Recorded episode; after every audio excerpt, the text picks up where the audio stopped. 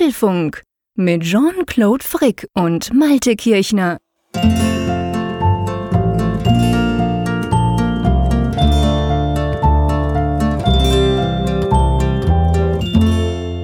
Apfelfunk 131 oder man kann es ja auch von hinten lesen, also 131, egal wie rum man es liest. Man liegt immer richtig mit der Zahl und ihr liegt auch richtig, wenn ihr wieder eingeschaltet habt hier in dieser schönen Sendung, zu der natürlich dann das äh, Prädikat Swissmade auch mit dazugehört. Hallo, lieber Jean-Claude.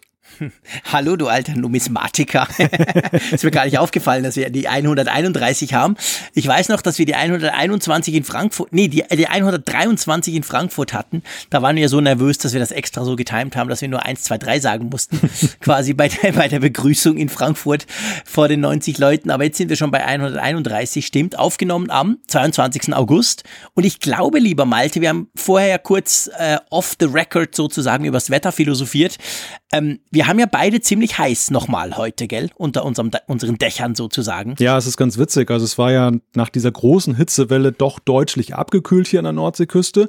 Wir hatten ja auch sogar mal wieder ein bisschen Regen gekriegt. Das kannten wir ja gar nicht mehr. Und dann dachte ich so, naja, die heißen Apfelfunktage sind vorbei, wo man so richtig dann schweißgebadet nach der Sendung aus dem Studio rauswankt. Und ja, ausgerechnet ist heute ist es dann natürlich nochmal genau. wieder richtig schön warm geworden. Aber es könnte, es könnte, ich will mich nicht versteigen, aber wenn ich so die Zeitungen aufschlage, die alle schreiben, ab Freitag ist der Sommer vorbei, zumindest hier bei uns, wird es deutlich kälter. Es könnte also durchaus sein, dass das das letzte Mal ist in diesem Jahr, dass wir quasi groß schwitzend bei 8, 29 Grad vor unseren Mikrofonen sitzen. Genau quaken wir nicht rum, also nutzen wir nee, nochmal die Gelegenheit, noch. das zu genießen, wie schön warm es ist. Und wir haben ja auch heiße Themen, insofern, das passt ja auch zu dieser Sendung Nummer 131. Die, die Tagesordnung ist lang. Ja, allerdings. Fangen wir gleich mal an. Wir werden über eine kleine Box sprechen, die vielleicht doch nochmal ein ganz spannendes Comeback feiern könnte. Es geht nämlich um den Mac Mini.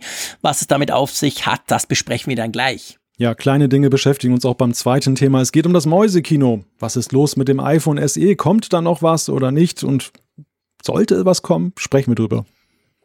Kennt ihr Back to My Mac? Wenn nicht, spielt keine Rolle. Das fliegt nämlich raus aus dem Mac-Universum sozusagen. Wir gucken uns mal an, welche Funktion da in Zukunft weggelassen wird. Habt ihr am 12. September schon etwas vor?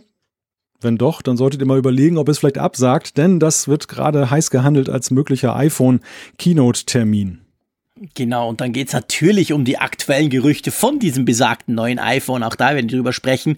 Zum Beispiel über schnelleres kabelloses Laden. Wir sprechen über Parallelwelten, wir sprechen über Parallels 14, was für den Mac erschienen ist und damit verbunden die Frage, Windows auf dem Mac, wie macht man es am besten? Macht man es überhaupt noch?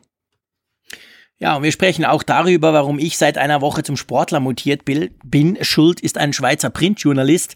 Was es genau damit auf sich hat und vor allem, warum ich das plötzlich cool finde und was da, warum ihr dazu WatchOS 5 braucht, das werden wir auch noch kurz klären. Ich bin mal gespannt, welcher Printjournalist das sein könnte. Na, keine Ahnung. ja, dann haben wir noch einen App-Tipp für euch nach längerer Zeit mal wieder, beziehungsweise wir haben ja immer mal wieder so einen kleinen App-Tipp eingestreut, aber diesmal haben wir es als eigene Rubrik. Seid mal gespannt, ist es was zum Zocken. Genau. Ja, gut. Und dann natürlich Umfrage der Woche. Feedback kriegen wir alles noch rein. Drum, lasst uns nicht lange um den heißen Brei rumreden. Wir haben schon oft über den Mac Mini gesprochen. Gefühlt 200 Mal und jedes Mal haben wir gesagt, ja, spannende Kiste, aber schade, dass halt nichts mehr geht.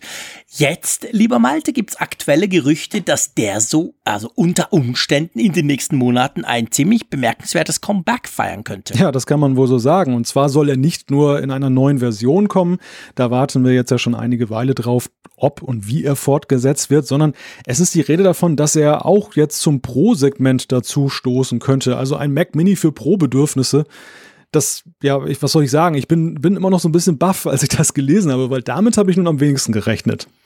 Ja, ich auch nicht. Und ähm, ich muss aber auch sagen, ich habe das so gelesen und dachte hm, ma, ma, hm. Und aber man konnte viel, also man konnte einige Gerüchte rund um diesen, diesen Mac Mini lesen. Also da scheint schon was dran zu sein. Und dann habe ich mir plötzlich so überlegt, aber eigentlich wäre das ein ziemlich smarter Move, wenn da quasi Apple quasi das Ding nicht nur refresht, so mit den aktuellen Prozessoren, sondern den sogar so ein bisschen aufbohrt. Weil ich meine, stell dir das mal vor, so mit USB Typ C, beziehungsweise eben Thunderbolt 3. Und dann gibt's ja diese schicken, zum Beispiel LG-Monitore, wo du einfach noch ein Kabel hast und das alles managt dann. Das wäre natürlich, wenn da, wenn da genug Power drin ist, wäre das ein super spannendes Setup.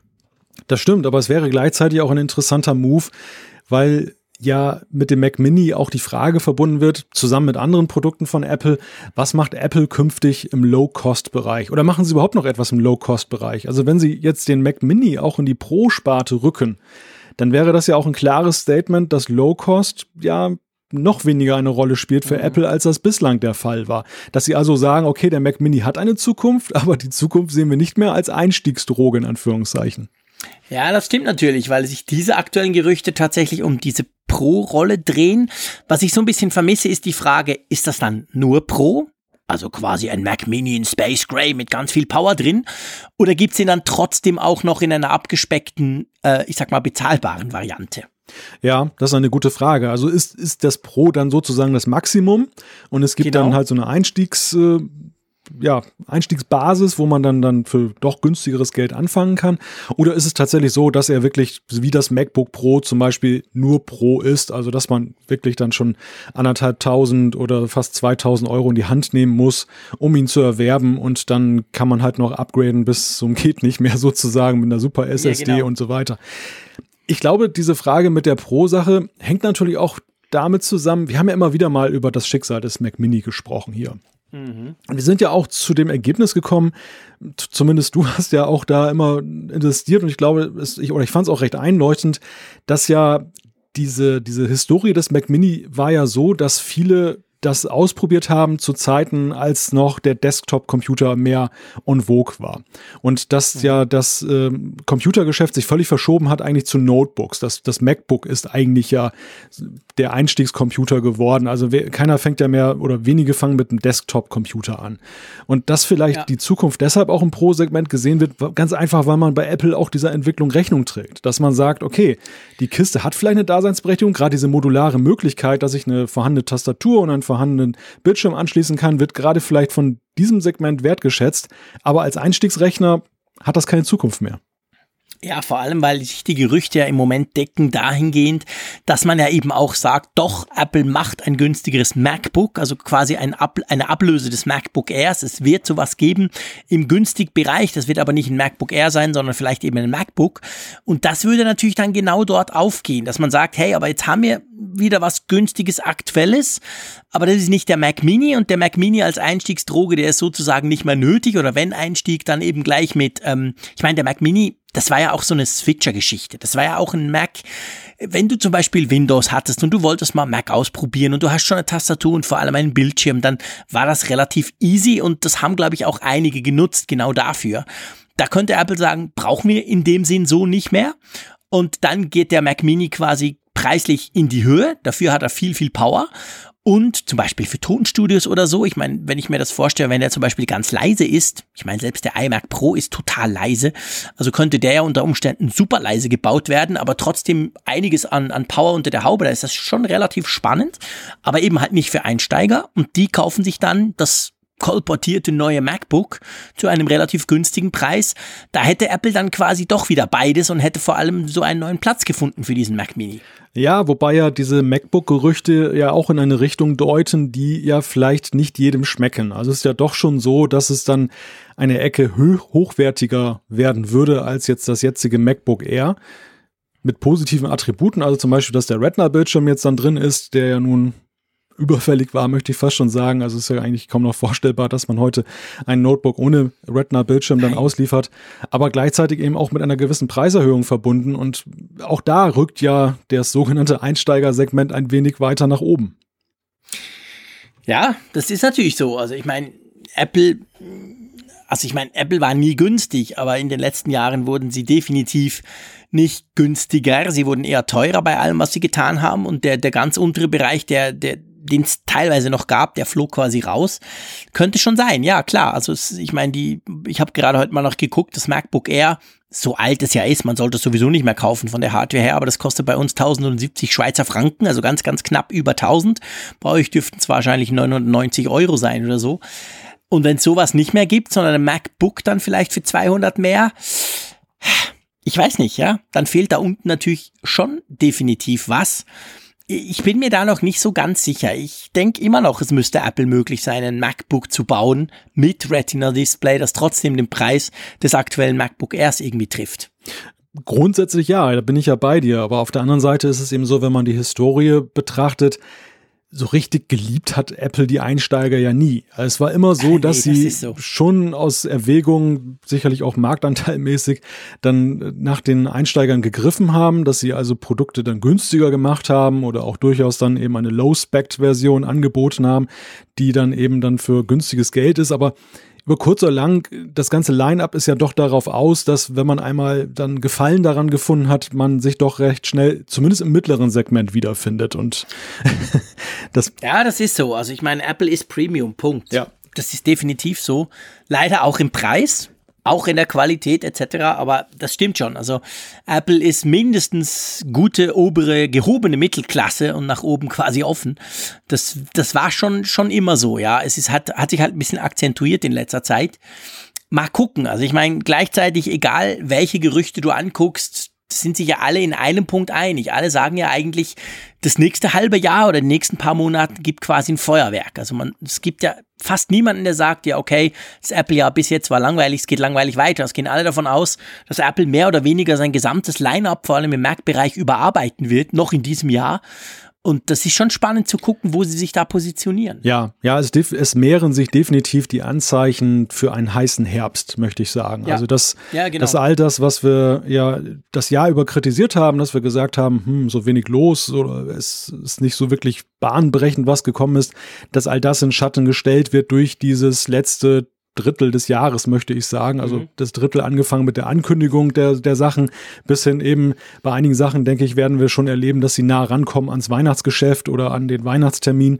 Das ist ja auch mal ja. üblich, dass das dann erstmal losrollen muss. Aber das sieht ganz stark danach aus und ja, dieses MacBook, das wäre ja auch dann ein Schritt oder vor allem der Mac Mini, denke ich. Also das ist doch wirklich so eine Sache fast, das hat fast so einen Charakter wie, wie äh, Mac Pro oder, oder iMac Pro. Also mhm. das ist schon großer Wurf einfach, weil so lange nichts passiert ist. Ja, also ich, ich, ich bin da richtig gespannt drauf. Das ist so. Also ich habe ja, ich habe ja oft gesagt, dieser, dieser günstig Mac Mini als quasi Media Center oder so, der ist eigentlich obsolet, den braucht es eigentlich nicht. Aber so ein Mac Mini mit, mit, mit, mit ordentlich Power drin, in Space Gray, ah, es wäre schon knackig.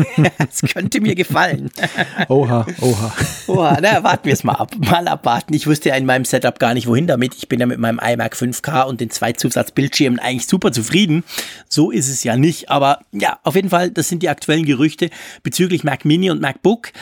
Wir müssen was heißt wir müssen, aber wir sprechen ja immer wieder über iPhones und wir sprechen auch immer wieder über das Mäusekino AK iPhone SE. Ähm, wir haben gerade letzte oder vorletzte Folge haben wir darüber gesprochen, dass es nicht unbedingt so aussieht, als komme jetzt gleich ein iPhone SE. Wobei man da heute auch schon wieder verschiedentlich lesen konnte, dass vielleicht doch eins kommen soll, ein SE2. Man, man meinte in Xcode irgendwelche Referenzen darauf hin äh, entdeckt zu haben. Aber die Frage ist natürlich, und das geht ins gleiche Thema wie, wie bei Mac Mini, das iPhone SE war ja und ist jetzt natürlich immer noch, jetzt erst recht, weil es schon ziemlich veraltet ist, ja so ein bisschen, ich sag's mal ganz salopp, das günstige iPhone. Es ist ja der günstige Einstieg, wenn du quasi ein neues iPhone willst. Und da stellt sich schon auch die Frage, wird Apple sowas wieder machen oder verabschieden sie sich auch im iPhone-Bereich quasi von einem, ja, einem, einem Modell, das das Ganze nach unten abrundet? Es ist ja lange als heißer Kandidat gehandelt worden, dass ein mhm. SE2 kommt. Und kurioserweise ist es dann ja genauso wieder in der Versenkung verschwunden oder wurde ja. angeblich verschoben. Man fragt sich ja, sind die Gerüchte grundweg falsch gewesen oder steckt da mehr dahinter? Und mhm. wenn da mehr dahinter steckt, was? Also eine Frage, die sicherlich da in Verbindung zu bringen ist, ist die nach dem Erfolg des iPhone 10. Denn ich denke, ja. es ist ja schon so, für Apple war das ja auch ein, ein wichtiges Experiment, ob dieses neue, ob diese neue Preisklasse, die sie da etabliert haben, ob es möglich war, dieses Premium-iPhone nochmal eine ganze Etage nach oben zu bringen. Und es gab ja viel Skepsis, es gab viel Geschimpfe am Anfang und man muss ja jetzt mit Blick auf die Quartalzahlen der letzten Quartale sagen, ganz eindeutig, dass die Rechnung für Apple aufgegangen ist. Vielleicht nicht jetzt stückzahlenmäßig, dass sie jetzt riesig draufgelegt haben, aber die iPhone-Sparte steht immer noch sehr gut da. Erst erstens und zweitens vor allem der Umsatz ist ja deutlich gestiegen, was eben darauf hindeutet, dass vor allem das iPhone 10 sich gut verkauft hat und dass der Markt das angenommen hat. Das im Hinterkopf ist vielleicht mhm. ja auch die Entscheidung da zu sehen bei Apple, dass sie dann sagen, hm, eine SE2 haben wir eine Zeit lang mit geliebäugelt, aber machen wir es denn wirklich? Wollen wir wirklich jetzt nochmal wieder ja. in so eine günstige Preisklasse gehen? Nicht. Und was ich so sehe in letzter Zeit ist, es, es gibt ja hier und da so Texte, die sich daran abarbeiten an der Frage, wo ich manchmal das Gefühl habe, hm. da ist der Wunsch der, der Vater des ja, Gedanken, ja, genau. weißt du, das ist gar nicht mal genau. so, dass es irgendwelche Anzeichen gibt, sondern die Leute arbeiten sich an Apple ab und versuchen dann mit der dritten Welt zu kommen, mit China, mit Wachstumsmärkten nach dem Motto, ihr müsst das doch machen, ihr könnt das doch nicht einfach sein lassen, das SE. Ja. Und ja. Äh, ich habe aber irgendwie nicht gerade das Gefühl, dass Apple das auch so denkt. Ja, also ich, ich, muss, ich, ich muss es ja auch sagen, beim SE, ich meine, ich lästere viel darüber, mir ist es way wahnsinnig viel zu klein, das müssen wir nicht wieder aufwärmen, aber ähm, ich habe auch oft das Gefühl, diese, diese, diese Gerüchte, diese Leaks, diese wahnsinnig vielen Texte, die geschrieben werden, warum Apple unbedingt ein iPhone, ein, ein iPhone SE 2 bringen müsste, das sind vor allem Leute, die sich so eins halt wünschen, die wirklich gerne so ein kleines Knuddelding wollen. Und ich stelle selber fest, ich sehe immer wieder erstaunlich viele Leute, die A, die Kohle haben, die B, sogar technisch interessiert sind, aber die trotzdem gerade extra so ein kleines Ding wollen, weil sie sagen, das reicht mir, ich will nicht so großes Riesenteil. Mhm. Und wir haben ja auch schon ganz viele Zuschriften bekommen bezüglich im Geschäfts-, im Geschäftsumfeld, wenn dir quasi der Arbeitgeber so ein iPhone hinstellt, weil das eben viel günstiger ist, dann stellt er dir eben ein iPhone SE hin und nicht ein anderes. Aber für Apple, ja, ich meine, wenn du die Verkaufszahlen vom iPhone 10 anschaust, äh, indirekt zumindest über die, über die ähm, Quartalszahlen, dann musst du sagen, ja, lohnt sich. Ein super teures iPhone verkauft sich wahnsinnig gut für Apple, Punkt. Also warum sollen die so ein Billigteil machen? Ja. Ja, ich habe hier einen Text gerade vor Augen von vom iPhoneblog.de, da geht es auch mhm. darum, kein iPhone SE 2. Und da wird dann der Vergleich gezogen zum iPad.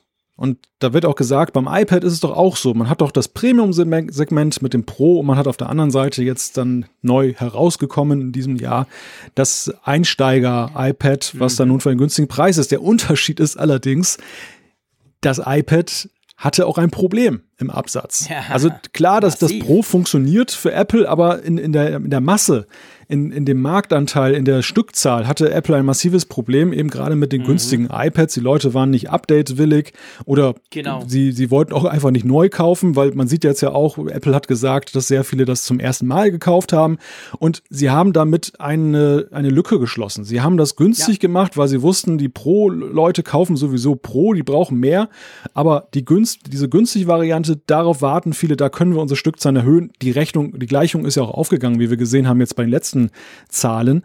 Und das, das ist einfach der Unterschied zum iPhone. Es gibt beim iPhone nicht dieses Problem. Es gibt nicht dieses Problem, dass das iPhone sich jetzt stückzahlenmäßig immer schlechter verkauft oder so, sondern ganz im Gegenteil. Es läuft weiterhin super. Es, Apple fährt ja ein Rekordergebnis nach dem anderen ein, was das angeht.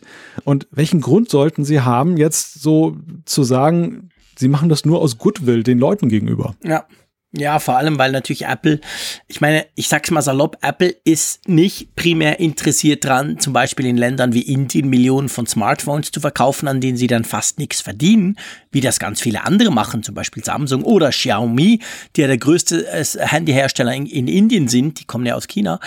Ähm, aber die verdienen daran nicht wirklich viel. Apple verdient lieber in lukrativen Märkten mit sehr teuren Geräten sehr viel Geld. Also das ist klar eine Strategie von ihnen. Ja, und Apple hat auch niemals seine günstigen iPhones geliebt. Das muss man auch einfach mal Nein. sagen. Es war, war ja so, sie haben ja damals mit dieser C-Reihe versucht, da im Günstigsegment. Ja, die farbigen. Genau, genau. diese mit dem Plastikrücken, da hatten sie versucht, ja. dann da Fuß zu fassen. Das haben sie ja genauso schnell dann verworfen, wie sie es eingeführt haben. Da, ist, da war nie wieder die Rede von.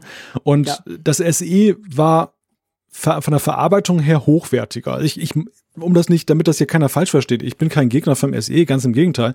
Ich habe ja damals auch sehr positiv darüber geurteilt im Test, weil ich einfach auch das schick fand. Ich fand vor allem klasse, dass man so eine kleine Kamera dann auch in der Tasche hatte, dass es wirklich so ein kleines mhm. iPhone war, aber trotzdem ja, so leistungsfähig auch zu der genau, Zeit. Genau, es war ja qualitativ on top, als ja. es rauskam. Also die Displayfrage, da bist ja du auch noch extremer unterwegs als ich, was Größe angeht. Deshalb, ich, ich konnte dann, auch wenn ich das größere Display mittlerweile auch sehr liebe, konnte auch da durchaus dann den Reiz dem abgewinnen, den das mhm. ausübt, wenn man eben kleine Displays mag. Und deshalb, ja. das, das SE war jetzt einfach jetzt ein schönes Telefon, aber gleichzeitig eines, wo man ja auch gemerkt hat, dass Apple es zwar weiterverkauft, aber irgendwie auch so nie so die große Liebe zu entwickelt hat wie zu seinen Top-Modellen. Und ja, deshalb so, all das wirkt nicht so recht überzeugend auf mich und Apple würde es, glaube ich, weitermachen, wenn sie wirklich aus strategischen Gründen einen, einen Sinn darin sehen. Aber wenn ich mir alle Zahlen betrachte, dann habe ich nicht das Gefühl, dass dieser Sinn sich derzeit wirklich aufdrängt da in Cupertino. Ja. Ja, das ist genau der Punkt. Also ich glaube auch, das ist, äh, das ist genau, äh, das ist wahrscheinlich der Grund, warum es nicht kommt. Und es könnte eben wirklich sein, dass allen schönen Leaks und, und grafischen Designstudien zum Trotz, die ja recht knackig aussehen, wenn man so das iPhone 10 Design runterdampft auf die Größe eines kleinen iPhones. Aber ich bin da nach wie vor skeptisch und könnte mir wirklich auch vorstellen, dass es tatsächlich schlicht und ergreifend einfach nicht kommt und Apple halt quasi sagt, hey, wenn ihr ein bisschen was günstigeres wollt oder was kleineres in Anführungszeichen, dann müsst ihr quasi ein iPhone 7 nehmen oder ein 8er von der Größe her und kein Plus-Modell, aber das ist es dann. Also ja, das, das sehe ich nach wie vor so und ich sehe eigentlich auch keine Zeichen, dass sich das im Moment ändert, auch wenn das der Wunsch vieler offensichtlich ist, aber wahrscheinlich eben doch noch viel zu wenigen, weil letztendlich dann wahrscheinlich doch der eine oder andere sagt, na gut, da kaufe ich mir ja trotzdem ein neues iPhone, auch wenn es kein kleines ist, kaufe ich mir ein bisschen ein größeres. Ja, ja, sehe ich auch so. Sag mal, hast du mal Back to My Mac benutzt? Weißt du überhaupt, was das ist?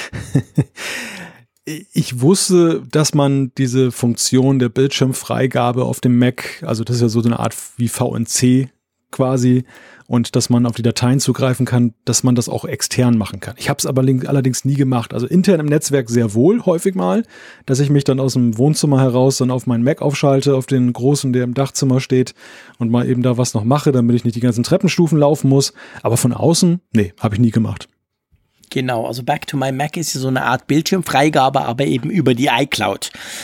Und diese, diese Möglichkeit quasi von irgendwo auf deinen Mac zuzugreifen, indem du dich über iCloud einloggst und dann dort das Ganze entsprechend äh, aktivierst, die wird mit Mac OS Mojave rausfliegen.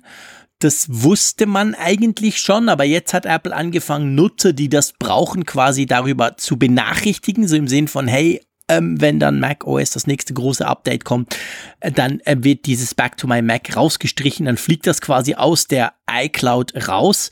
Man kann natürlich nach wie vor die Bildschirmfreigabe innerhalb eines Netzwerks machen, das geht immer noch. Und wenn man natürlich weiß wie, kann man VPN machen und dann wird es dann auch gehen, aber quasi über iCloud so ganz einfach, das fliegt raus. Und ich denke, wenn ich das so, ich meine, wenn ich mir das so angucke und wenn ich so ein bisschen rumgucke auf Social Media und so, das ist eine Funktion, die hat jetzt nicht die breite Masse genutzt. Nein, nein, es war zu seiner Zeit, als es eingeführt wurde, eine schöne Funktion, denn man muss ja sagen, die alternative VPN, die du gerade benannt hast, war zu der Zeit ja noch fast mit Herrschaftswissen verbunden, aber das war ja, ja kompliziert. Ist ja immer noch so. Nein, ja. nein, finde ich gar nicht. Also das, nicht? nein, das hat, also ich finde, es hat sich deutlich vereinfacht. Jetzt kommt er dann mit seiner Fritzbox. Zum Beispiel. Alles zu gut zuhören. Ja. Genau, jetzt sagt er dann, wie einfach das angeblich bei der Fritzbox ist. Ist es. ich habe es ja, okay. mir eingerichtet mit der Fritzbox und das, das ist wirklich mittlerweile verhältnismäßig einfach. Natürlich, das ist jetzt nicht etwas, was jetzt jeder Einsteiger-Anwender äh, dann mal eben machen kann dieses ganze Prinzip des VPNs muss man ja auch erstmal so ein bisschen beherzigen und verstehen. Aber es ist mhm. zumindest deutlich einfacher geworden als früher, als man da wirklich da fusselige Kommandozeilen äh, irgendwie dann füttern musste, um das dann irgendwie einzustellen.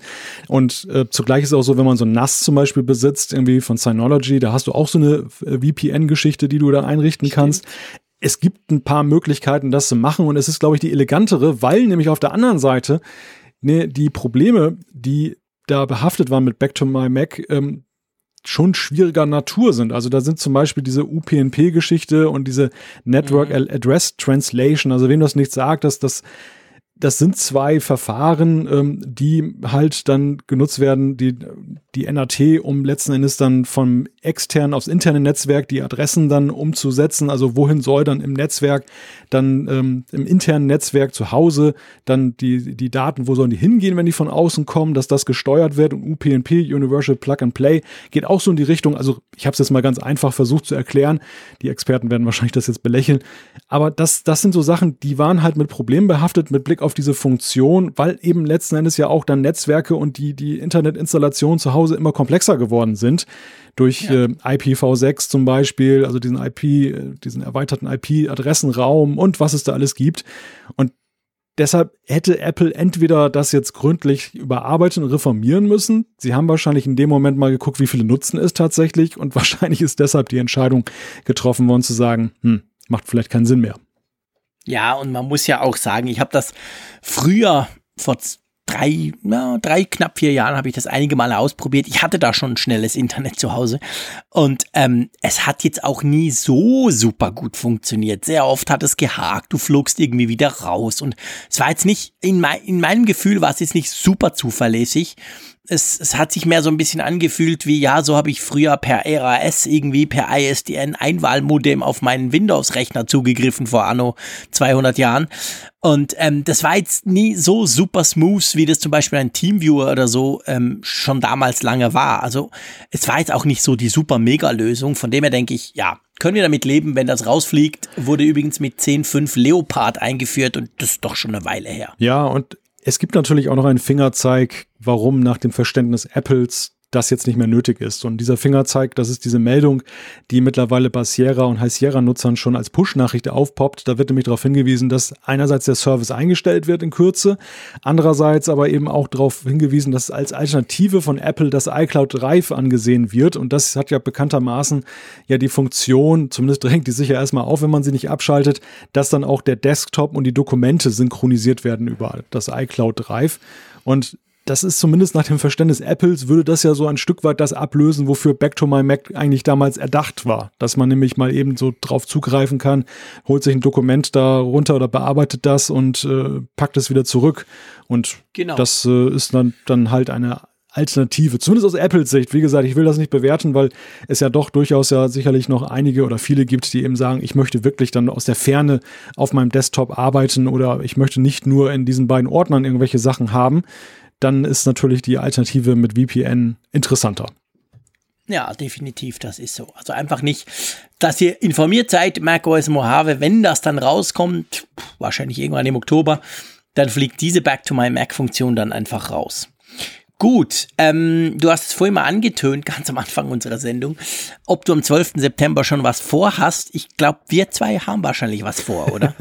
ja, das würde uns in echte Probleme bringen, wenn, wenn das Apple-Event dann mal auf einem Mittwoch stattfinden würde. Hey, stimmt, soweit habe ich noch gar nicht gedacht. Du hast recht, der 12. September ist ja nämlich ein Mittwoch. Ähm, auf jeden Fall, das ist das der Termin, der im Moment so am heißesten diskutiert wird als der Termin der Keynote, der iPhone Keynote wo wir alle schon drauf warten.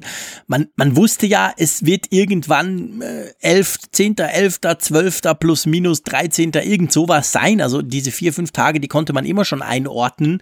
Der 11. wäre ein Dienstag, 9-11, schwieriges Thema in den USA natürlich. Von dem her haben da, hat man da schnell gedacht, ja, pff, da macht Apple wahrscheinlich nichts aber dann eben am 12. und das wäre tatsächlich ein Mittwochs. Das habe ich mir noch gar nicht angeguckt. Ja. Tja, das müssen wir dann, da müssen wir uns was einfallen lassen.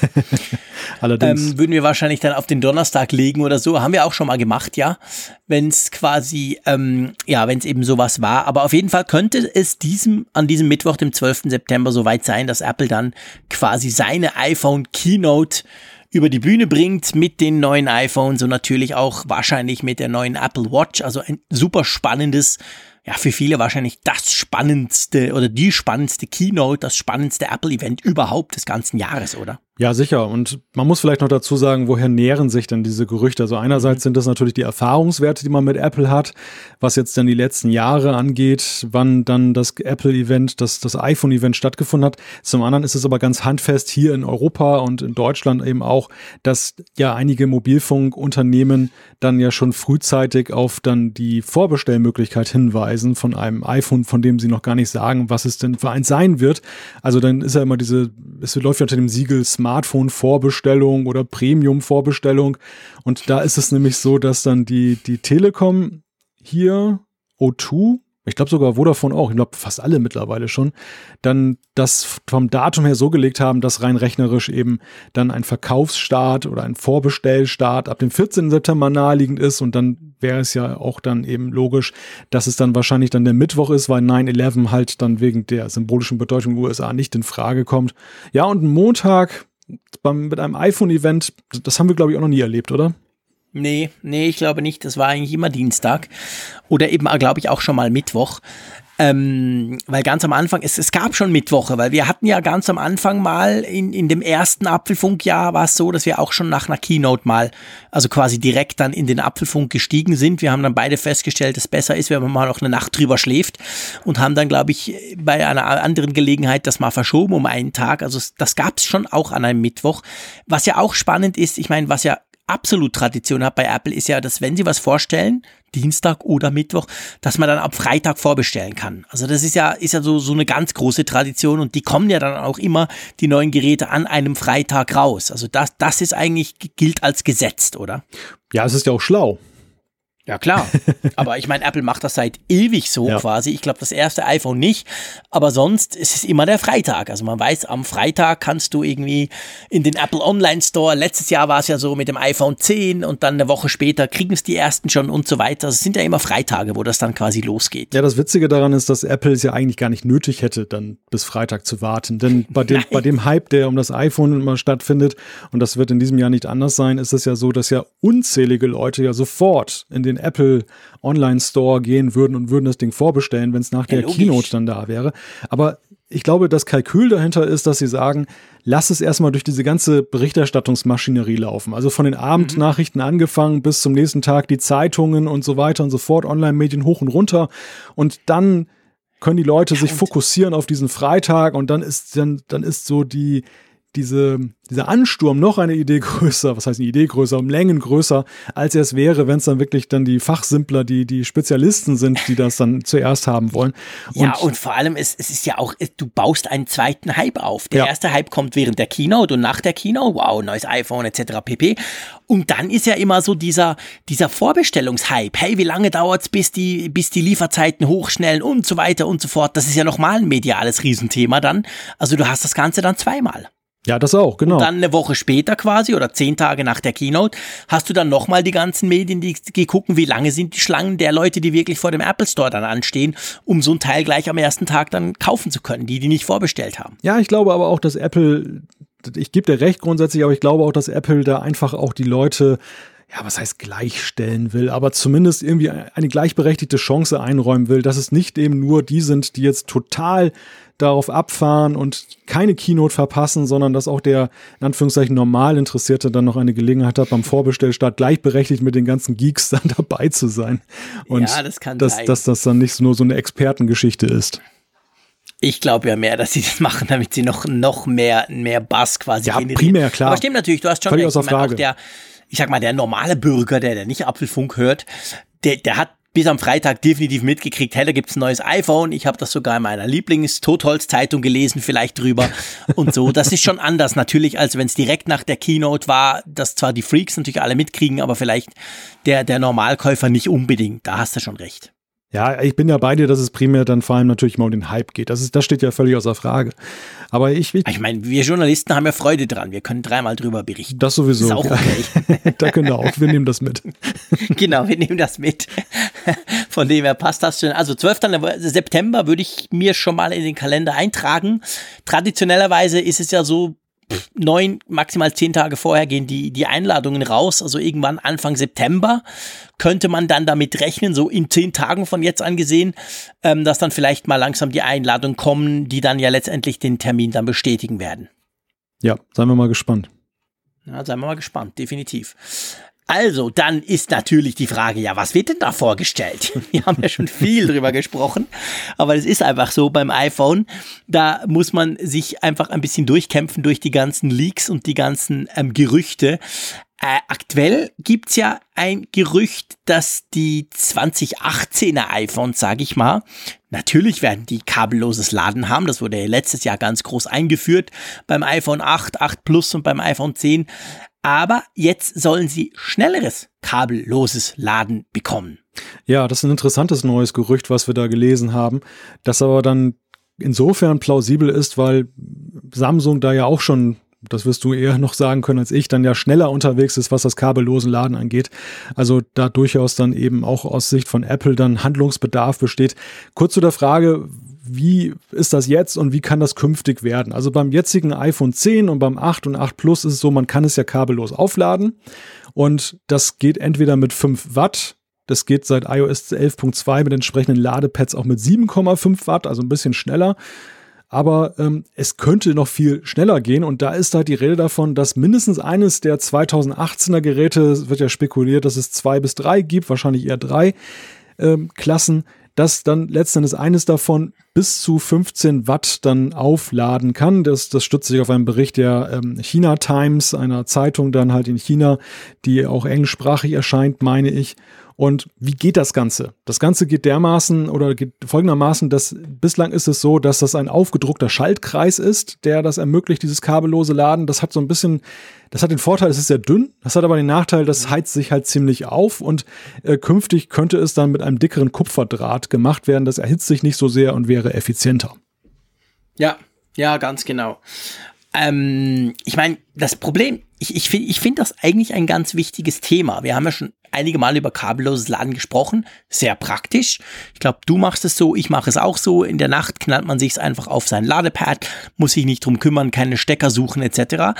Der Nachteil, nicht, wenn man es in der Nacht macht, aber sonst ist natürlich, es ist schnarch langsam. Und ihr wisst ja, ich bin so ein Fast Charge Typ. Ich mag das, wenn es ganz schnell ganz viel Power reinkriegt. Und das ist bis jetzt ja beim, beim kabellosen Laden nicht so. Aber es gibt tatsächlich diese Möglichkeit, wenn man halt mehr Strom reinpresst, sage ich mal, dann geht's natürlich schneller. Und bei Samsung ist es tatsächlich schon länger so. Die haben dieses Fast Wireless Charging, sagen sie dem. Und das ist wirklich, also signifikant. Also ich, habe da dieses Note 9 ja im Moment gerade bei mir mit diesem großen Akku von 4000 mAh und der lädt sich also mit Fast Wireless Charging deutlich schneller auf als mit Wireless Charging. Das kann man je nach Ladepad testen. Das eine kann es halt, das andere nicht. Das macht schon was aus. Ist natürlich immer noch viel langsamer als mit Kabel, aber ich, ich sag mal schon ein bisschen besser. Und ich denke, das würde den iPhones ganz gut anstehen, wenn sie das kriegen, weil man munkelt ja gleichzeitig auch, dass ein Fast Charge fähiges ähm, Netzteil auch dabei sein soll dieses Mal. Also könnte es ja sein, dass Apple tatsächlich das Laden quasi sogar thematisiert an der an der Keynote, oder? Das ist zumindest ein, ein Feature, was ja dann plakativ wäre, also womit sich dann genau. gut werben lässt, unabhängig von der Frage, ob man es im Einzelnen braucht.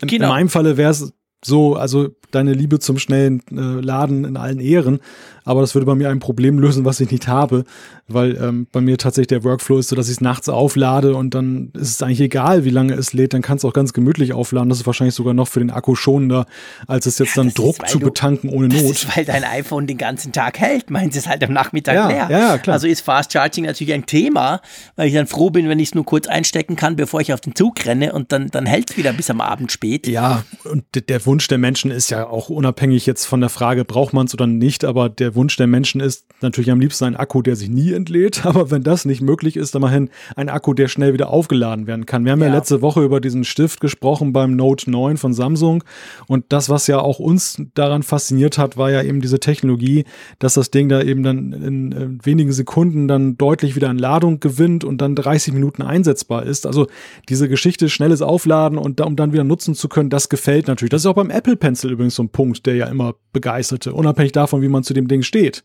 Aber dass Stimmt. du ihn so einstecken kannst und du hast recht. Das habe ich immer wieder, weil ich bin ich bin nun nicht so wie du, dass ich ihn gar nicht nutze, aber hin und wieder nutze ich ihn ja dann doch gerne mal und nicht nur hier zum Dirigieren vom vom Bildschirm und dann muss ich dann mal erstmal aufladen, aber das ist das ist nie ein Problem. Ich stecke das Teil dann wirklich in den das iPad rein und dann nach 10, 15 Minuten hat er schon genug genug Ladung, um damit etwas anfangen zu können. Kann man den laden? Ach, drum, drum funktioniert ah, der bei mir ah, so schlecht. Ah. Nein, war natürlich ein blöder Scherz, aber ähm, stimmt, natürlich, der, der, geht auch Fast Charge sozusagen, wenn man ihn unten reinsteckt, was ziemlich dämlich aussieht, aber das ist ein anderes Thema. Das stimmt, ja. Ähm, ja, nee, das ist schon, ich meine, das ist natürlich schon ein Thema. Ich meine, eigentlich ist es ja eine Krücke. Seien wir mal ehrlich. Jetzt nicht beim Stift, da, da macht es ja völlig Sinn. Aber bei den, bei den Smartphones, weil, seien wir doch ehrlich, wir wollen ja eigentlich, dass unsere Smartphones zwei, drei Wochen halten. Ja. Fast Charge ist mir völlig Wumpe eigentlich so ein Mist und da wird's noch warm und es ist noch ein Risiko etc. Also es ist relativ aufwendig, müssen die Hersteller da gucken, dass das alles sauber läuft. Aber eigentlich möchte ich einen Akku, der viel länger hält. Aber weil sie das immer noch nicht hinkriegen, haben sie quasi den Ausweg, sage ich mal, gefunden. Oder die, die, die, ja, das war sozusagen das andere Thema, dass man gesagt hat, ja, okay, sorry, der Akku hält halt doch nur einen Tag, aber hey, wir kriegen ihn dafür viel schneller voll. Und das ist, sage ich schon mal, eine gute Sache. Aber wenn wir ehrlich sind, eigentlich wollen wir einfach Akkus, die massiv länger halten. Das ist ein sehr interessanter Gedanke, den du gerade einbringst, weil es in der Tat ja so ist, dass wir in unserer Bescheidenheit uns schon damit angefreundet haben, dass ja, es halt so ist, dass man ständig sein Smartphone eigentlich mindestens täglich, aber wenn man jetzt mhm. besonderer Vielnutzer ist, eigentlich sogar mehrfach täglich oder zwischendurch immer mal wieder aufladen muss. Und in Wirklichkeit ist es ja so, wir kommen ja her aus einer Welt, in der es noch möglich war, eine Woche lang ein Handy zu betreiben, bevor man es dann mal irgendwann an die Steckdose gehängt hat. Und meistens war es ja so, dass man gerade nicht mehr wusste, wo ist das Netzteil überhaupt. Ja, weil, man, genau, weil in diesen genau. Zyklen ist es so, dass das donnert man irgendwo hin und nach einer Woche, oh Gott, wo habe ich es denn gelassen? Lassen. Damals gab es ja auch noch nicht einheitliche Stecker, da musste es ja auch passen. Mein dann. schönes Nokia 6210, das hielt ewig. Ja, ne, 6110 ja. war es, glaube ich. Äh, das stimmt natürlich, genau. Die Dinge haben irgendwie 10 Tage oder 14 Tage gehalten.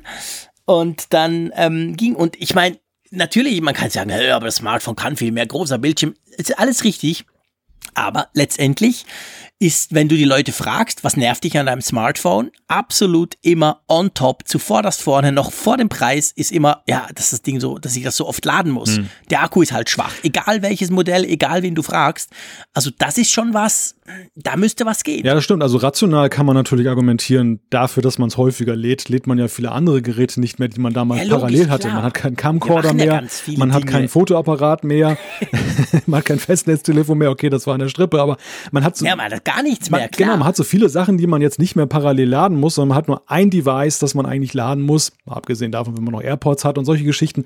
Aber es ist auf jeden Fall überschaubarer geworden. Das ist richtig. Ja, ja. Aber ich stelle auch gerade immer wieder fest, dass gerade ältere Nutzer, die dann wirklich noch diese Handy-Geschichte mitgemacht haben, dass die bis heute dem hinterher trauern und immer wieder sagen, bei allem, was ich an diesem Smartphone liebe, aber diese Geschichte, dass ich das ständig aufladen muss, ätzt mich an. Mhm. Ja, ja, ja, das ist definitiv so. Und du hast schon recht klar, ich meine, wir haben uns erstens dran gewöhnt. Zweitens, ich habe natürlich mit meinem Nokia 6110, habe ich natürlich nicht im Internet gesurft und ständig Fotos gemacht. Das, das gab's alles ja gar nicht. Also natürlich ist es ein bisschen Äpfel mit Birnen verglichen. Aber trotzdem, letztendlich ist das das Ziel und das wissen auch die Hersteller. Und da wird auch wahnsinnig dran geforscht.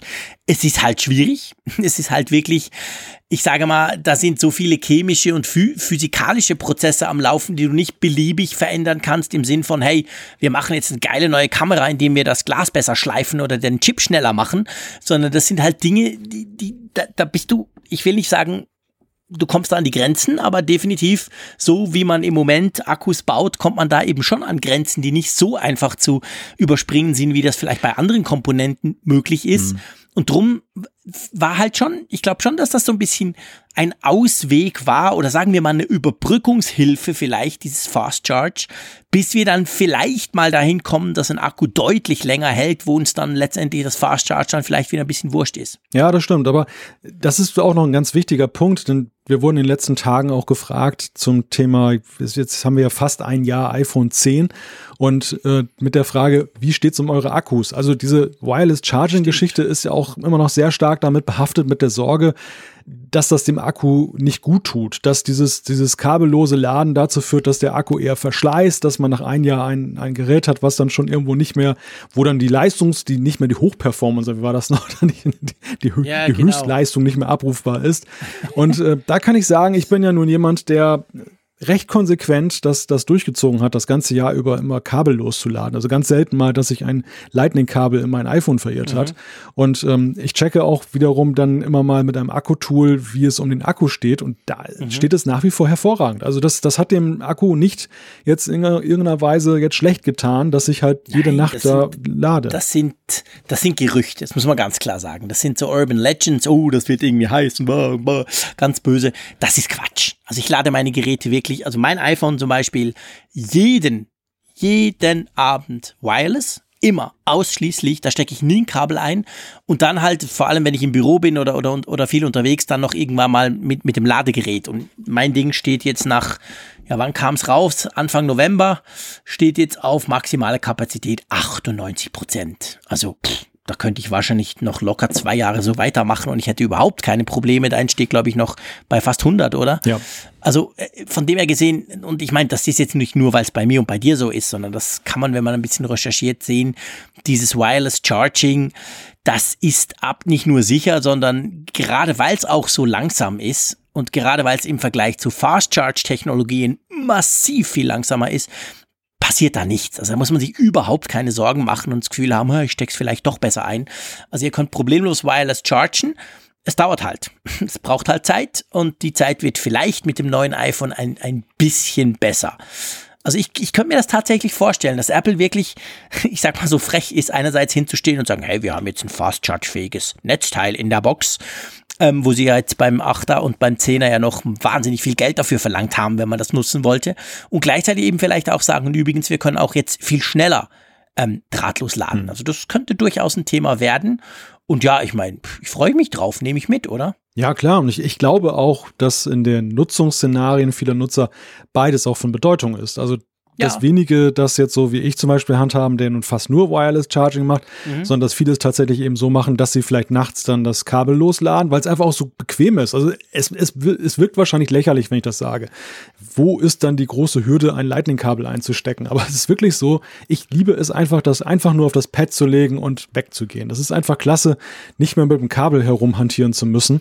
Wo lädst du dein iPhone? Wie meinst du das? Also jetzt ähm, geografisch gesehen, direkt neben deinem Bett? Nein, oben im Dachzimmer. Aha, okay. Ich auch, ich lustigerweise auch, also nicht direkt neben dem Bett, sondern äh, quasi im, im Gang davor sozusagen. Aber trotzdem, ich schlurf da oft wirklich zu, zu nachtens später Stunde im Dunkeln schnell vorbei wenn ich ins Bett gehe und dann lege ich mein iPhone einfach drauf. Und ich meine, das ist viel praktischer als im Dunkeln. Und ich weiß, sehr viele laden es ja direkt neben ihrem Kopf quasi auf dem Nachttischchen oder so. Und da noch Lightning hin oder her, das ist einfach ein Rumgeknubel an diese, diesem Kabel, da fällst du noch runter oder so. Und so legst du es einfach drauf ja. und, und Ende ist. Also, also Wireless Charging, also drahtlos laden, ist sehr, sehr praktisch. Da kann man jetzt definitiv nichts dagegen sagen. Ja, obwohl es ja wirklich ein kleiner Unterschied ist, wirklich nur. Es ist ja nicht so, dass ja, ein, ja, klar. ist ja nicht so, dass ein Lightning-Kabel jetzt irgendwie verschraubt werden muss, wie damals Grafikkarten bei Grafikkarten das VGA-Kabel oder so, sondern es ist ja wirklich so, man, man steckt das rein, man kann es sogar umgekehrt reinstecken und es geht trotzdem. Aber es ist doch wirklich, wie du gerade gesagt hast, ein Komfortmerkmal, wenn man nachts irgendwie durch die Gegend schlurft, das nochmal eben dann aufladen will und legt es einfach drauf, dann macht das Ladepad im Piep und dann ja. weiß man, okay, das Thema ist erledigt, morgen kannst du es dann geladen wieder runternehmen. Und ich glaube, dass eben viele ja, genau. das so machen, dass sie nachts aufladen, aber wenn sie eben einen höheren Bedarf tagsüber haben, dass sie dann entweder ihre Powerbank anschließen oder aber, wenn sie eine Möglichkeit haben, auch eben das Netzkabel dann verwenden. Ja, ja, das, das denke ich auch. Ist genau der Punkt. Gut. Ähm, sag mal, nutzt du Windows auf deinem Mac? Nicht mehr. In irgendeiner Form? Nicht mehr. Also höchstens mal, wenn ich mich dann eben bei der Arbeit einlogge, dann über eine VPN-Verbindung und Remote Desktop, dann habe ich tatsächlich mal eine Windows-Anzeige auf meinem Computer. Aber ansonsten ist es tatsächlich so, dass Windows mehr oder weniger verbannt wurde vom Mac. Okay, also das heißt so virtuelle Umgebungen, äh, Stichwort Parallels oder VMware oder Bootcamp nutzt du nicht. Ich, ich auch nicht. Bei mir war es früher so, dass ich es tatsächlich genutzt habe und aber schon seit längerer Zeit eigentlich nicht mehr. Trotzdem, nichtsdestotrotz spannendes Thema für, für Mac-Benutzer, weil das Schöne ist ja, Mac-Benutzer können ja seit vielen Jahren seit Apple auf die Intel-Prozessoren umgestellt hat von den damaligen Power-PCs, äh, kann man ja Windows laufen lassen auf seinem Mac wenn es unbedingt sein muss. Und das kann man zum Beispiel mit Parallels machen. Parallels war einer der ersten Virtualisierer auf dem Mac. Ich glaube sogar noch vor VMware, bevor dann auch die ihre Fusion-Software ähm, auf den Mac gebracht haben, also die VMware-Version. Auf jeden Fall, jetzt gibt es eine neue Parallels-Version, Parallels 14. Und wenn ich mir das so angucke, ist es eigentlich jedes Jahr das Gleiche. Apple stellt an der WWDC ein neues Mac OS vor und dann so acht, neun Wochen vorher kommt Parallels mit einer neuen Version, die dann diese kommende Version auch schon unterstützt, oder? Ja, die orientieren sich eindeutig daran. Ich muss vielleicht noch mal kurz einwerfen, also dass ich es nicht nutze, heißt nicht, dass ich es nicht installiert habe. Ich habe ja eine Bootcamp-Gedächtnispartition auf meiner Mac-Festplatte. Was heißt jetzt das? Gedächtnispartition? ja, ich, ich bin ja, ich bin ja, das wisst ihr ja, ähm, von der, von Windows zum Mac gekommen seinerzeit. Und das, das lief nur anfangs tatsächlich mit Mac Mini und dem Switch zwischen einem Desktop-PC und dem Mac Mini. Und das ging weiter mit dem ersten iMac, wo ich dann eine Bootcamp-Partition eingerichtet habe und habe noch meine Windows-Programme, von denen ich meinte, nicht darauf verzichten zu können, da installiert. Und diese Bootcamp-Installation habe ich witzigerweise immer fortgeschrieben. Also ich habe weiterhin Bootcamp und, und Windows 10. Ich habe sogar das Windows aktualisiert. Das ist total absurd, obwohl ich es gar nicht mehr nutze. Und äh, habe das halt weitergemacht, weil ich immer das Gefühl habe, es könnte sein, auch jetzt von beruflicher Seite, dass ich etwas testen muss, was dann mhm. eben mit Windows dann nur lauffähig ist, dass ich dann eben ein Windows sozusagen am Start haben will. Weißt du, so ein bisschen ja. so wie ja, ja, bei der NASA, dass die immer eine Rakete haben, damit sie irgendwie losfliegen können und die wird dann immer am Laufen gehalten. Wäre wär auch mal ein spannendes Thema, über diese Rakete zu sprechen, lieber Malte. äh, nee, aber ich, ich kann dich total verstehen. Dafür habe ich einen Surface Pro 4 ja, das ist extrem luxuriös, gebe ich zu. Aber das habe ich mir mal vor einiger Zeit gekauft. Einfach so, hey, ich muss doch noch Windows haben. Ich bin Journalist über Technik. Ich berichte über Technik. Also auch das.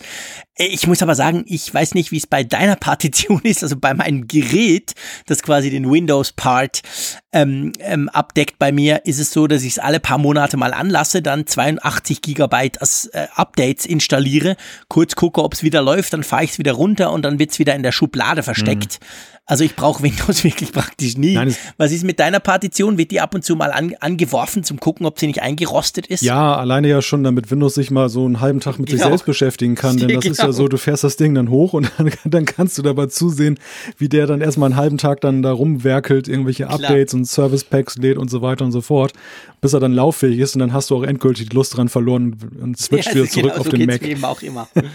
Es ist so. Aber trotzdem, jetzt lass uns mal über Parallel ja, ja, sprechen. Wir wollen hier überhaupt nicht irgendwie das Ganze haten. Das ist ja das Coole beim Mac. Ich meine, das kannst du ja bei Windows nicht. Ist ja toll, wenn ich mir einen super dupi Windows irgendwas Rechner kaufe, aber da kann ich kein Mac OS drauf laufen lassen. Umgekehrt kann ich auf jedem Mac Windows laufen lassen, zumindest noch, bis sie dann auf ARM-Prozessoren wechseln. Aber auf jeden Fall ist das eine ganz, ganz coole Sache. Und Parallels war da schon immer sehr weit. Die waren vor allem im grafischen Bereich und ich finde auch so im User-Design, sag ich mal, die waren irgendwie immer lieblicher als die VMware. Version, so kam es mir jedenfalls vor. Ich habe eine Zeit lang wirklich immer beide auch getestet. Und ja, jetzt kommt Parallels 14. Was, was macht das besser? Abgesehen davon, dass es eben macOS Mojave dann unterstützt. Also besser macht es unter anderem, dass es den Speicherverbrauch optimiert. Also die Frage, wie groß ist denn jetzt diese virtuelle Maschine auf meinem mhm. Rechner? Kann die sich dann auch anpassen, den Gegebenheiten? Die, die große Sache ist ja, wenn man mit so einer Bootcamp-Partition zum Beispiel, man legt ja fest, wie groß ist sie und ja. dann nimmt sie diesen Platz ein und selbst wenn die halb leer ist, dann ist der Platz weg man kann es nur mit, genau. mit größeren Umständen dann wieder ändern und anpassen. Und da ist dem der Vorteil hier, so zumindest dann die Beschreibung von Parallels 14, dass ihm das sich dann auch, glaube ich, sogar automatisch irgendwie dann noch dann äh, entsprechend anpasst. Und das ist ja gerade eben bei Macs, die dann mit SSDs ausgestattet sind, also jetzt nicht eben dann zwei Terabyte haben, ja schon eine nützliche Angelegenheit, wenn dann mit dem Speicher dann vernünftig umgegangen Klar. ist. Oder gar, wenn man mehrere virtuelle Maschinen drauf hat, was ja auch manche haben, weil sie dann damit arbeiten müssen mit Testumgebungen und so und dann eben dann parallel mehrere nebeneinander haben, das ist natürlich blöd, wenn dann jede dann 500 Gigabyte, dann großes unnötigerweise. Ja, ja, klar. Ja, und dann ist ja auch die Touchbar, die wurde natürlich schon gleich in der vorigen Version unterstützt, aber das ist jetzt verbessert. Da kann man vor allem mehr selber einstellen, also was man denn wie auf der Touchbar dargestellt bekommen will. Vorher war das eher so halt, wie man das leider bei vielen Programmen kennt, dass sie vielleicht die Touchbar unterstützen, aber vielleicht nicht unbedingt so, wie man es selber möchte. Und jetzt kann man mit Parallels 14 kann man das eigentlich dann nach Lust und Laune konfigurieren, was du da angezeigt bekommen möchtest.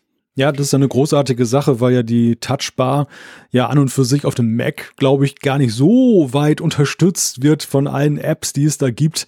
Jetzt im Gegensatz zu dieser Geschichte, wo dann auch, glaube ich, äh, sogar anwendungsspezifisch eigene Profile da sind. Also wenn man zum Beispiel irgendeine bestimmte Software eines bestimmten Herstellers hat, dann soll man da irgendwelche ähm, speziellen Bedienelemente haben. Ja, das, genau. Das, also du, kann, du, hast dann quasi Windows mit Touchbar. Das ja, ist schon geil. Genau. Das ist natürlich etwas, was du nicht mal unter Windows direkt hast. und besser eigentlich dann als manche Mac-App unterstützt. Ja, ja, eben, genau. Also ich glaube, das ist wirklich der Punkt. Wir haben ja schon viel über die Touchbar geschumpfen. Ja, nicht, weil die Idee schlecht wäre oder der Bildschirm quasi nicht, nicht, nicht hoch hochauflösend oder so. Das ist ja eigentlich ein cooles Stück Technik, aber leider wird's sehr stiefmütterlich behandelt, einerseits von Apple, andererseits vor allem von den App-Herstellern.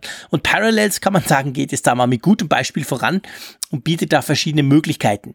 Was ich mich ja frage, und das würde mich durchaus interessieren, da dürft ihr uns also gerne auch Feedback schicken, ähm, so in Bezug auf, wie man eben Windows nutzt. Man hat ja eigentlich ich sag mal salopp, eigentlich drei Möglichkeiten auf einem Mac. Du kannst Parallels installieren. Da machst du dir darin eine virtuelle Maschine, installierst Windows oder auch Linux oder was auch immer. Und dann kannst du VMware, den Konkurrenten nehmen quasi. Dort nennt sich das Programm Fusion, VMware Fusion. Das ist quasi die Mac-Version von VMware.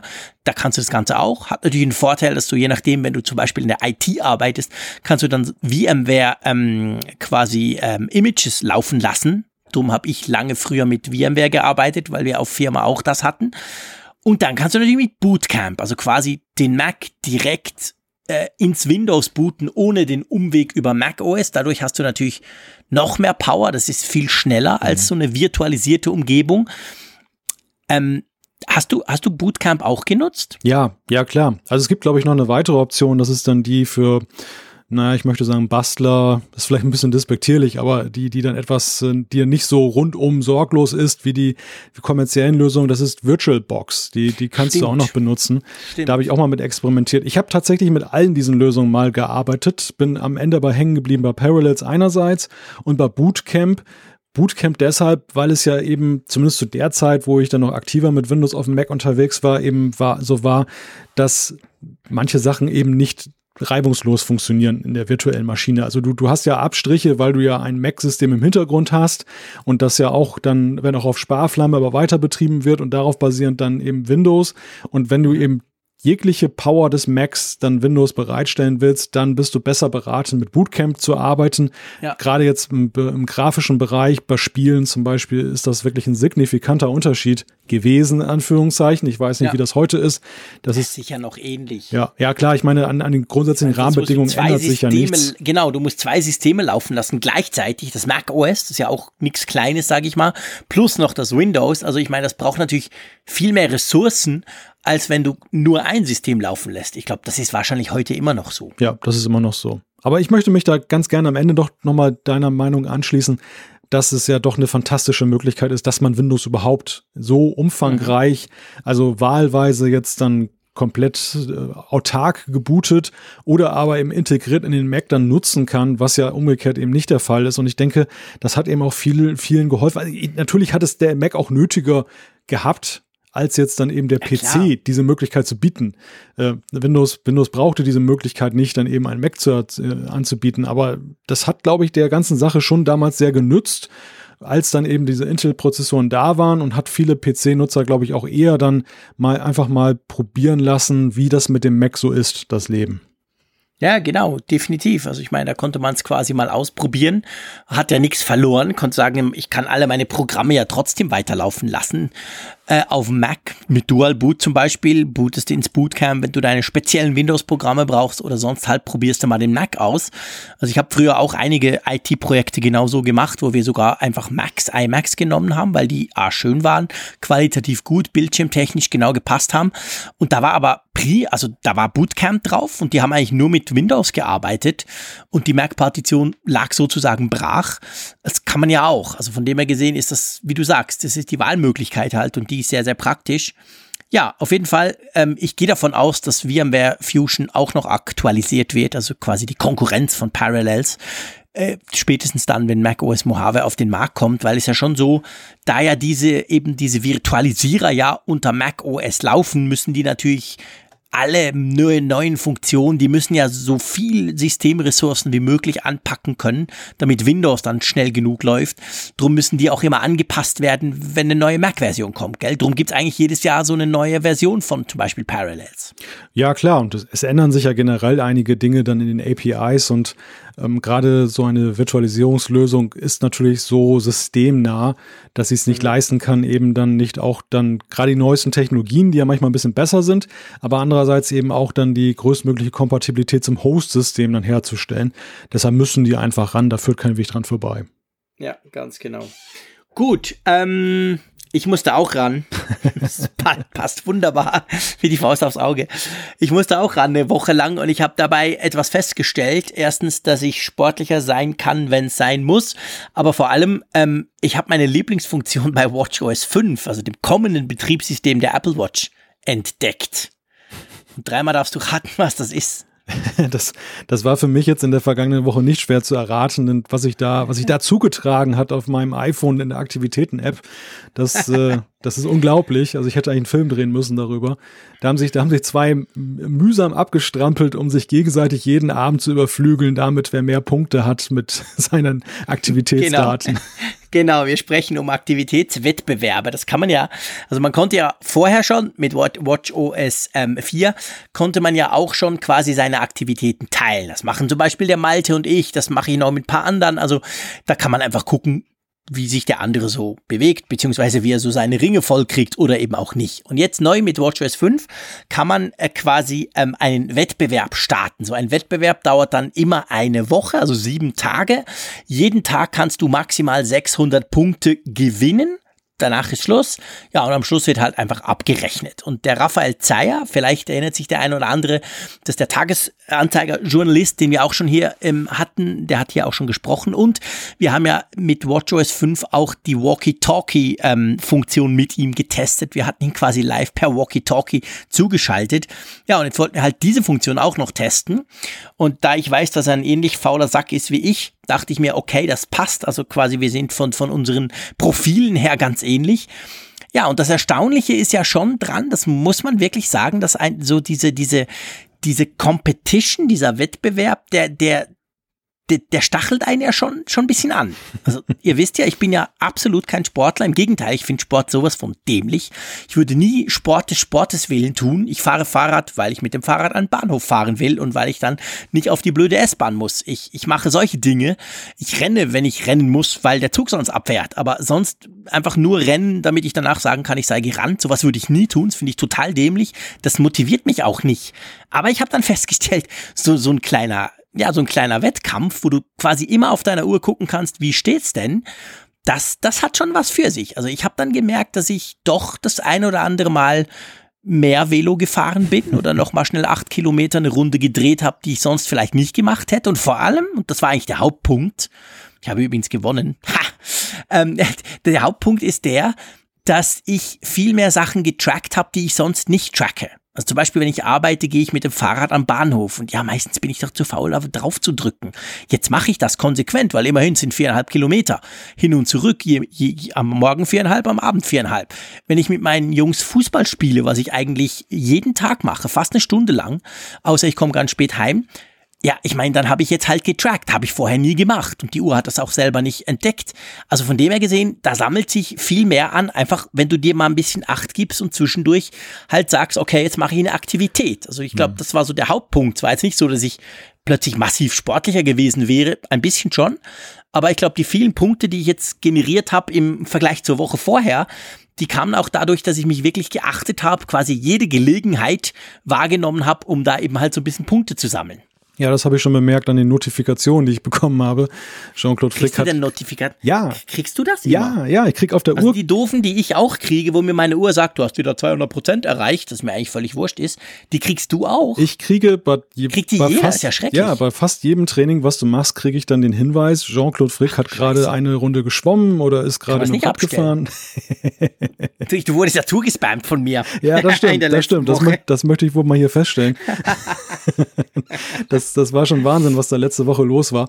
Aber äh, es ist ja so, Apple hat da ein interessantes Anreizsystem einfach geschaffen, sich zu bewegen. Du sagst mhm. es. Also einerseits ja mit den grundsätzlichen Medaillen, die man ja kriegt, diese virtuellen Geschichten. Ich glaube, genau. das ist aber so die absolute Low-Level-Geschichte, weil viele sicherlich immun dagegen sind. Der, der menschliche Faktor motiviert ja schon mehr.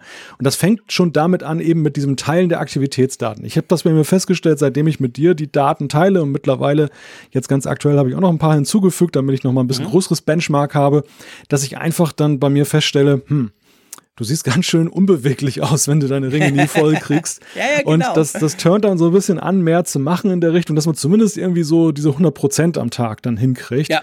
Und ähm, diese Wettbewerbsfunktion in WatchOS 5 ist natürlich der Vordreh dann. Das ist wirklich so, dann, dann, das ist der Wettbewerb schlechthin.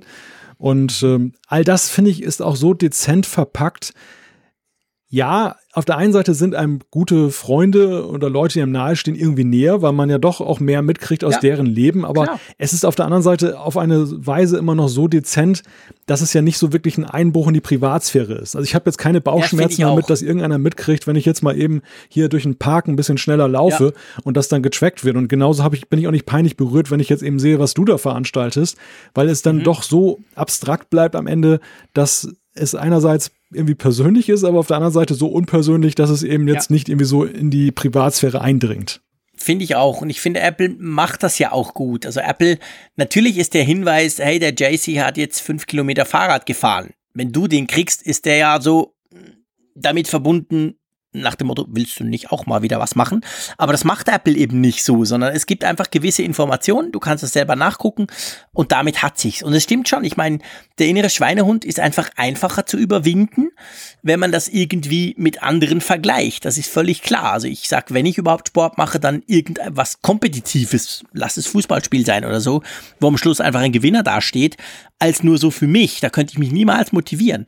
Also das, das hat schon was und das ist ganz lustig. Ich weiß nicht, ob man, kann man eigentlich nur One-to-One? -one? Also kann ich nur einen Wettbewerb mit einem machen oder kann man auch eine Gruppe quasi sagen, jetzt gucken wir mal, wer von diesen drei oder vier, ich glaube, das geht nicht, nee, oder? Ich meine, das ist auf einen be beschränkt, wobei ein, du natürlich genau. jetzt den fragst, der die dampfbetriebene Series 0 hat. Ja, genau, ich muss den Raphael fragen. Der hat mir schon angedroht, er will sofort Revanche. Ich dachte, jetzt sei es endlich vorbei. Jetzt kann ich mich wieder zurücklehnen, aber ich fürchte, morgen kommt schon die Einladung für die nächste Woche. Mal gucken. Herr Raphael ist auch so ein aber, bisschen unser Dauer-Sidekick geworden hier, oder? Ja, natürlich, klar. Der ist eigentlich unser, genau, der ist eigentlich unser, unser Lieblings-Nicht dabei sein Hörer der, sozusagen. Der Manuel Andrak des Apfelfunks.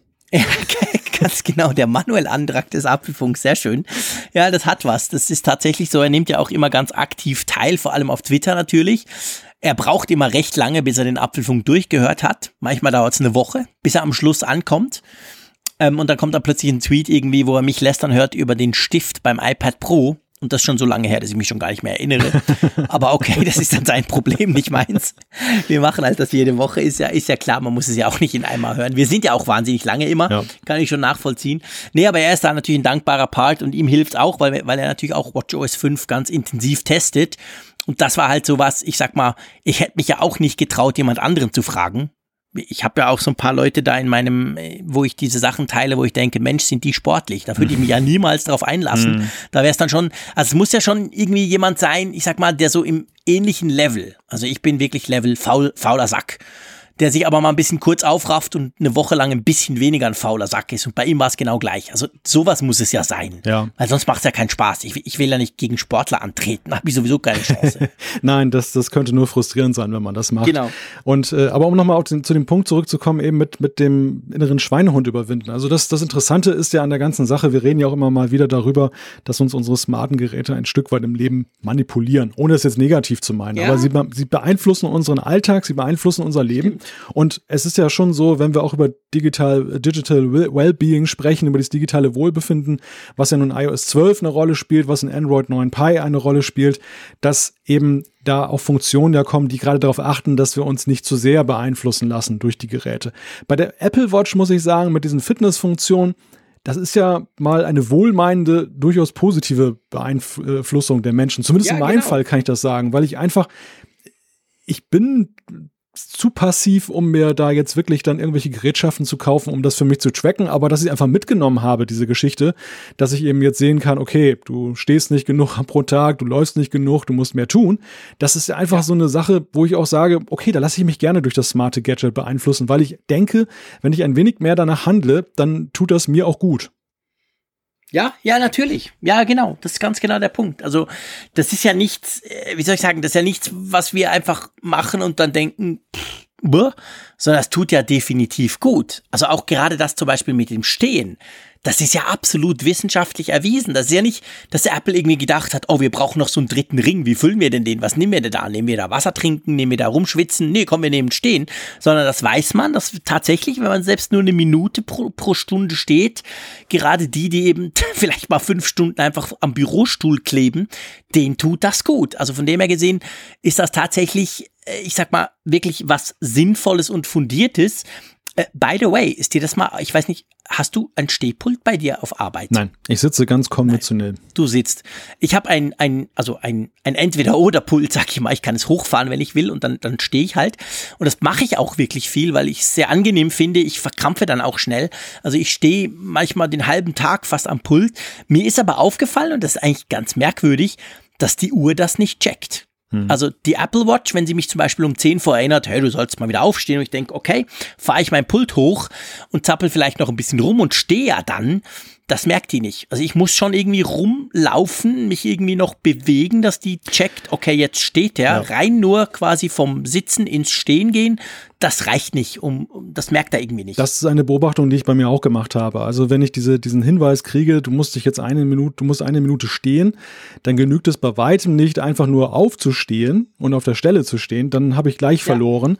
Ich muss mich schon wirklich in Bewegung setzen und idealerweise dann gerade so im Büro äh, muss ich dann schon wirklich mal den Flur lang gehen. Ich glaube, es läuft irgendwie über die Bewegungsdaten, dass die Uhr dann halt Ach checkt so, nach dem ja, Motto, genau. ähm, der, der ist irgendwie jetzt, der kann, der kann sich nur stehen bewegen legen oder so und dann entsprechend dann diesen, diesen Punkt gibt dann auf der Uhr und nicht eben, wenn ich dann einfach nur mich vom Stuhl erhebe und stehe dann darum. Das, das funktioniert nicht. Zumindest bei mir nicht, habe ja. ich festgestellt. Ja, genau. Das ist bei mir ganz genau gleich. Hat mich aber erstaunt, weil ich zuerst dachte, ja, ich stehe doch. Aber ja, das kann er offensichtlich nicht. Man muss schon noch ein bisschen rumlaufen. Aber grundsätzlich muss ich sagen, jetzt Wettbewerb hin oder her.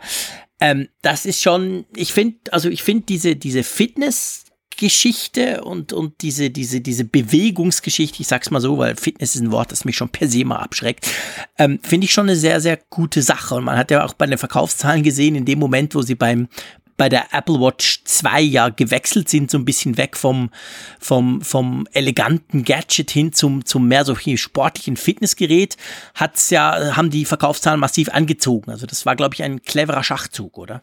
Ja, es hat sich ja entwickelt vom Spielzeug hin, also ich möchte sagen, jetzt ja, genau. mal Spielzeug, äh, hin zu einem ernstzunehmenden Feature. Also nicht ernst zu nehmen, klar, die, die Hardcore-Sportler sagen nach wie vor, meine Sportuhr ist wesentlich präziser und funktionsreicher. Das äh, ist kein Ersatz für mich, aber es ist schon im, im, Marketing, hat man ja ganz klar eine Verlaufskurve sehen können, wie eben diese Fitnessfunktion vom, vom Nebenbei-Ding äh, aufgewachsen ist zum Hard-Selling-Fact. Und das, ja, das genau. wird auch in Zukunft so bleiben. Wir sehen es ja ganz klar in WatchOS 5 jetzt mit dieser neuen Funktion mit dem Wettbewerb. Ich denke, das ist auch ein zarter Fingerzeig darauf, wenn die nächste Apple Watch rauskommt. Da werden uns mit Sicherheit auch wieder neue Features dann erwarten. Also nicht nur, dass man eben jetzt Yoga auch tracken kann. Ich meine, ist mir ja immer noch ein Rätsel. Ja, ich weiß, ich mache kein Yoga und ich habe ja schon mal über Pinterest gelästert. Jetzt werde ich nicht auch noch anfangen, über Yoga zu lästern. Hängt irgendwie vielleicht zusammen, weil nur Frauen. Ah, Quatsch. Also ich höre auf. Oh, oh, oh. Auf jeden Fall. Ich, ich habe mich ja schon gefragt, wie, wie, kann man damit Kalorien verbrennen? Und ich, ich, ich, muss das vielleicht mal ausprobieren, weil ich beim, beim, beim Durchswipen, eben wenn du quasi Aktivitäten mhm. wählst, er merkt sich ja zwar dann die letzten, es wird dann immer einfacher, aber am Anfang, weil ich das ja praktisch noch nie gemacht hatte, äh, kam da immer wieder Yoga vorbei und ich dachte so, äh, Yoga? What the hell? Ja. Aber ich weiß, ganz viele Leute, die Yoga machen, haben ja auch schon gesagt, hey, das ist tierisch anstrengend. Hm. Es sieht halt nur nicht so aus. Ja, was, was mich technisch eher daran fasziniert ist, wie kriegen sie das hin, dass sie ja, da genau. das Stehen ja nun nicht richtig erfassen können. Man muss sich bewegen, damit die ja, genau. Stehminute genau. kommt. Aber auf der anderen Seite Yoga, was ja nun auch eher stationär unterwegs ist, in vielen Fällen zumindest, dass das funktioniert. Das, da frage ich mich, wie geht das? Ja, das frage ich mich auch. Da gibt's irgendeinen speziellen Yoga-Modus, vielleicht anhand des, ähm, des Herzschlags, der dann irgendwie aufhört oder so. Keine Ahnung. Ich habe keine Ahnung von Yoga, gebe ich zu. Drum lassen wir das am besten wieder.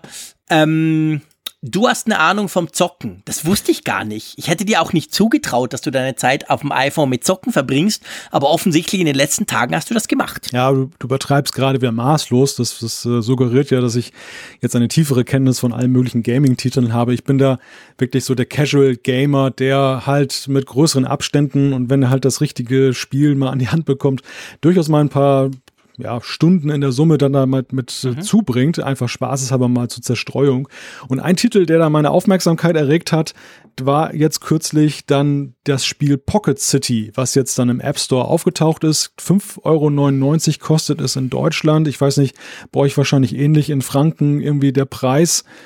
Mhm. Und es geht darum, Pocket City ist ja vereinfacht gesagt wie, wie SimCity. SimCity kennen ja viele sicherlich noch, eines der ersten Games dann auf dem PC. Man baut eine kleine virtuelle Stadt auf und es erinnert im Aufbau sehr stark so an das Ur-SimCity was nun dann okay. so in puncto Klötzchen-Grafik unterwegs war und, und noch, noch, noch bei weitem nicht so diesen Komplexitätsgrad hatte. Später konnte man ja auch richtig Abwasserkanäle noch bauen und was weiß ich. Ja, genau. Und musste dann auch sehr strategisch mit Budgets machen. Es ging ja nachher. Es war dann eben nicht mehr so spannend. Nee, es ging, es ging sehr. Es war für mich, ich bin genau wie ja. du, Entschuldigung, wenn ich reingerede, ich bin hm. auch so ein Casual Gamer. Ich muss nach gefühlt maximal zwei Minuten muss ich das Spiel verstanden haben und dann äh, habe ich Lust, das, das zu machen, aber nicht, nicht so, wenn es zu komplex ist, dann verliere ich auch die Lust. Ja, ich finde überhaupt, die SimCity-Reihe hat, der hat es nicht gut getan, der Fortschritt. Die, die ist zwar ja, grafisch stimmt. immer besser geworden. Es war früher so geil. Ja, genau, die ist grafisch immer besser geworden auf der einen Seite, aber auf der anderen Seite ist sie vom Gameplay immer schlechter geworden.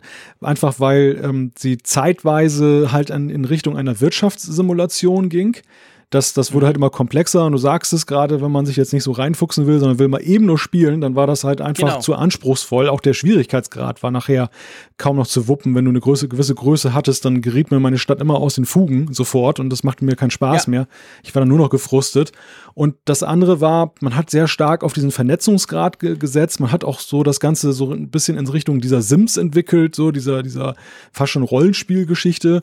Und ja. das, das war nicht meins. Also ich, ich liebe die klassische Städtesimulation und Pocket City ist halt so ein Ding. Es, es gibt ja im App Store viele Städtesimulationen. Der, mhm. der Unterschied ist nur der, Viele sind halt als In-App-Purchase-Geschichte unterwegs. Das heißt, Free-to-Play, man kann sie erstmal kostenlos runterladen und die wollen einem dann ständig irgendwas dann verkaufen, damit man was freischalten kann, um weiterzuspielen. Ich hasse es. Genau. Und Pocket City ist wohltuend ohne Ende dagegen, weil du gibst die 5,99 aus, du hast das Spiel und du kannst es unbegrenzt bis zum Ende durchspielen. So cool. Das, das macht einfach Spaß. Also es ist wirklich lustig zu machen. Der Schwierigkeitsgrad ist recht niedrig angesiedelt. Das ist sicherlich für den, den Hardcore-Gamer keine Herausforderung, für mich genau richtig. Und äh, ja, macht einfach Spaß. Weißt du, was lustig ist? Das ist ganz, ganz spannend, was du jetzt gerade erwähnst. Ich muss sagen, ich habe das Spiel noch nicht ausprobiert. Ich muss aber auch sagen, ich habe es in den letzten, ja, lass es zwei Wochen sein maximal, kam es wirklich massiv oft vor in meinem, vor allem Twitter-Stream. Ganz viele Leute haben geschrieben, ey, das ist ein geiles Spiel. Auch der Kashi zum Beispiel von Stadt Bremerhaven hat geschrieben, hey, super Spiel. Und ich habe das dann immer gesehen und dachte so, ja, aber weißt du, diese ganze In-App-Scheiße, oh, dann fange ich an, dann kriege ich Lust drauf, dann macht's mir richtig Spaß und dann, paff, musst du anfangen zu zahlen. Ich kam gar nicht auf die Idee, ich habe es natürlich auch nicht überprüft, dass es eben noch so ein schönes, ich sag mal, Spiel wie früher ist, nämlich im Sinn von einmal zahlen und gut ist. Das begeistert mich jetzt, wenn ich das von dir höre. Ja, es ist absolut wohltuend, weil es ja sowas auch fast gar nicht mehr gibt. Mein, mein Wunsch ist ja, dass das Ganze irgendwo dann auch gutiert wird von den Nutzern und dass sich vielleicht das, äh, es wird ganz klar kein übergreifender Trend werden, weil dafür ist es in der Purchase-Geschäft einfach viel zu lukrativ dann eben für die Spieleentwickler, um das dann eben fallen zu lassen. Aber dass sich vielleicht eine ja. kleine wohltuende Nische daraus entwickelt, die dann sagt, hm, das könnte auch ein Modell sein und, und ähm, ja. dass sich das in irgendeiner Weise weiterentwickelt. Gut, es gibt ja auch Titel, also Monument Valley zum Beispiel sehr tolles mhm. Spiel, grafisch super aufbereitet. Ist ja. ja, so, dass man da, man, es gab zwar dann eine Ergänzungsgeschichte, aber es war nicht so, dass jetzt dann in dem spielbaren Teil, jetzt dem ersten Teil, ähm, man dann irgendwie dann was dazu kaufen musste, um weiterzukommen, sondern man hat es auch mhm. einfach bis vom Anfang bis Ende durchgespielt und dann hat ja. man sich sozusagen das nächste Kapitel dann gekauft oder es war ja sozusagen ein, ein Add-on-Pack. Das, das ist okay, ja, weil stimmt. ja, die, das finde ich die auch. Spiele schmieden, die, wenn die jetzt eine ganz neue Ergänzung mit ganz vielen neuen Grafiken bauen, die müssen ja auch davon leben können. Das ist okay, dass sie nochmal dafür Geld nehmen. Aber was ich hasse, ist wirklich so das Fortschritt halt erkauft werden muss. Oder dass, genau. dass irgendeiner mich genau. dann sozusagen überrunden kann, der eigentlich gar nicht gut ist, aber der einfach jetzt dann viel zu viel Geld dann investiert in die ganze Sache. Mhm. Ja, genau, das geht mir ganz genau gleich. Und das ist wirklich, ah, das ist einfach mühselig. Von dem her, also unser App-Tipp sozusagen, die App der Woche, wenn man so will, ist Pocket City. Probiert euch, schaut euch das mal an. Wir haben einen Link in den Show Notes drin. Lohnt sich definitiv. Ich werde es mir auch runterladen und mal gucken. Ähm, und dann äh, anfangen zu spielen. Ja, macht doch Spaß. Gut. Umfrage der Woche. Genau. Genau, wir machen einen Refresh, weil es ja immer so ist, dass wir während der Aufnahme noch Leute haben, die da abstimmen. Ja, hey, noch 14, seit, seit wir uns vor einigen Stunden zusammengeschaltet haben, um, um diese Sendung vorzubesprechen, sind es jetzt, es haben 1868 teilgenommen. Das finde ich wirklich fantastisch. Und die Frage war ja relativ einfach. Umso schwieriger ist es jetzt dann zu interpretieren, was sie gemeint hat. Die Frage war ja ganz einfach, sollte das iPhone den Apple Pencil unterstützen? Ihr erinnert euch vielleicht, in der letzten Folge war das großes Thema. Man munkelt ja, dass der Apple Pencil irgendwie aufs iPhone auf, oder auf ein iPhone kommen soll. Ja, drum war die Frage. Und was kam jetzt dabei raus? Also die überwiegende Mehrheit, ähm, 40,7 Prozent, hat gesagt, ja. Siehst du? So kann man es interpretieren. genau. Der Stiftskeptiker Frick sagt hingegen ganz anders. Ja, die meisten wollen es nicht, weil nämlich 27,7% Nein sagen, aber 31,6% sagen, interessiert mich nicht. Und die zwei zusammengezählt sind ja fast 60%. Also sage ich, rund 60% wollen das nicht. Ja, da, ja, klar, man, man kann das so sehen, wenn man es so sehen möchte. Aber ähm, die interessiert mich nicht. Fraktion, die ja ausgesprochen groß ist. Das fand ich übrigens auch sehr interessant, wie vielen das wirklich egal ja. ist. Aber ja, in egal liegt ja eben Gleichgültigkeit. Ich glaube, ich glaube, diese Frage, ja, ob man das will oder nicht, ist ja sehr stark eben auch damit verknüpft, mit der Sorge, welche Nachteile hat das möglicherweise. Und es gibt ja, ja, zwei Arten von Nachteilen, die man befürchten kann, wenn so ein Stift kommt und man ihn nicht möchte. Das eine ist, dass dann 3D-Touch flöten geht. Das hatten wir ja schon besprochen beim letzten Mal, dass wir nicht wissen, ob Apple es dann tatsächlich hinkriegt, beides zu bewahren. Bislang gibt es ja immer nur entweder oder. Also auf den iPads gibt es den Stift und auf dem iPhone gibt es 3D-Touch. Das wäre das erste Mal, dass beides auf einem Gerät wäre. Vielleicht haben einige tatsächlich ja, genau. Angst, dass es dann weg ist. Das zweite ist natürlich, wenn ein Pencil aus iPhone kommt, dann wird ja auch eine wie auch immer geartete Softwareunterstützung dabei herauskommen. Und ich könnte mir vorstellen, dass einige vielleicht fürchten, dass sie davon abgeschnitten werden, wenn sie den Stift nicht haben wollen und ihn auch nicht kaufen. Dass, dass, mhm. dass es dann Features gibt, die sie nicht nutzen können oder dass, irgendein, dass das UI in eine Richtung entwickelt wird, die eben stiftfreundlich ist, aber dann vielleicht nicht mehr so fingerfreundlich und dass daher dann einfach die Ablehnung rührt, weil sie sagen, ich kaufe mir den Stift sowieso nicht und wenn der dann kommt, dann kann das nur Negatives bedeuten. Und ja, und vor allem, genau, ich meine, ein, ein, ein, wichtiger Punkt, ich, ich habe ja letztes Mal über das Note 9 gesprochen und vor allem über den Stift und habe mir gesagt, dass mir da der Stift sehr gut gefällt. Ein Punkt, der aber schon noch zu bedenken ist, ist eben genau der, ist es dabei oder nicht? Beim Note ist es dabei. Vom, ja, du kannst gar nicht ohne Stift kaufen. Das kommt einfach dazu und vor allem man kann es im Gerät drin irgendwie verstecken. Und wenn man es halt nicht braucht, braucht man es nicht, dann stört es ja auch nicht. Und der Stift, der Apple Pencil, der ist ja nicht dabei. Also selbst beim iPad Pro musst du den ja noch zusätzlich kaufen. Das heißt, wenn du den wirklich nutzen willst und denkst, dann musst du den kaufen und wenn du ihn dann hast, dann fliegt er dir rum und der Frick verliert ihn, weil er ja nicht irgendwie reingemacht werden kann. Also das sind schon alles so Themen. Mhm. Es ist eben schon komplex und beim iPhone werden wir ja kaum irgendwie einen Stifthalter dazu. Ja, aber da, auch das, man kann es so sehen, man kann es aber auch umgekehrt so sehen, denn dass ähm, wenn der Stift integriert wäre, würde es, glaube ich, noch mehr polarisieren.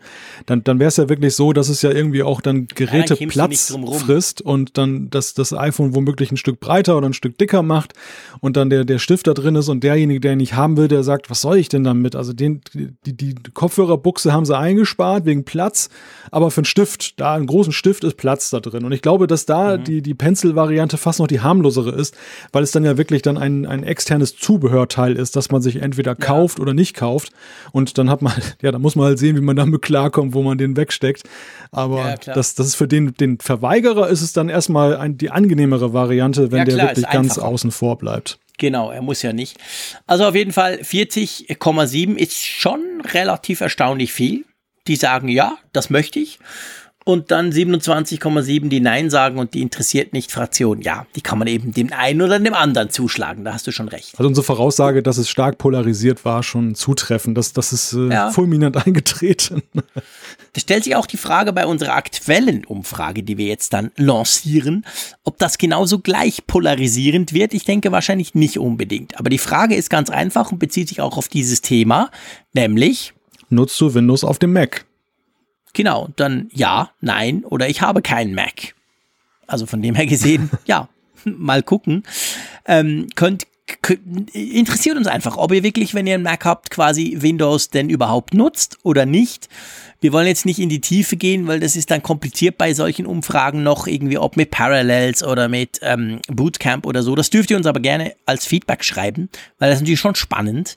Würde mich persönlich zum Beispiel schon interessieren, die, die es eben nutzen, ähm, welche Lösung sie denn bevorzugen. Also quasi so das All-In, ich will vollen Power mit Bootcamp oder eben vielleicht sogar lieber eine Virtualisierungslösung. Also das dürft ihr uns, wenn ihr wollt, ganz gerne ins Feedback schreiben. Ja, Malte, ich würde sagen, wir sind zeitlich gut drin und spielt ja sowieso keine Rolle. Ich muss das eigentlich gar nicht mehr sagen. Wir machen einfach Feedback. Und wir können ja am Anfang vielleicht noch so zwei ganz generalisierte Feedbacks bringen. Einverstanden? Ja, gerne.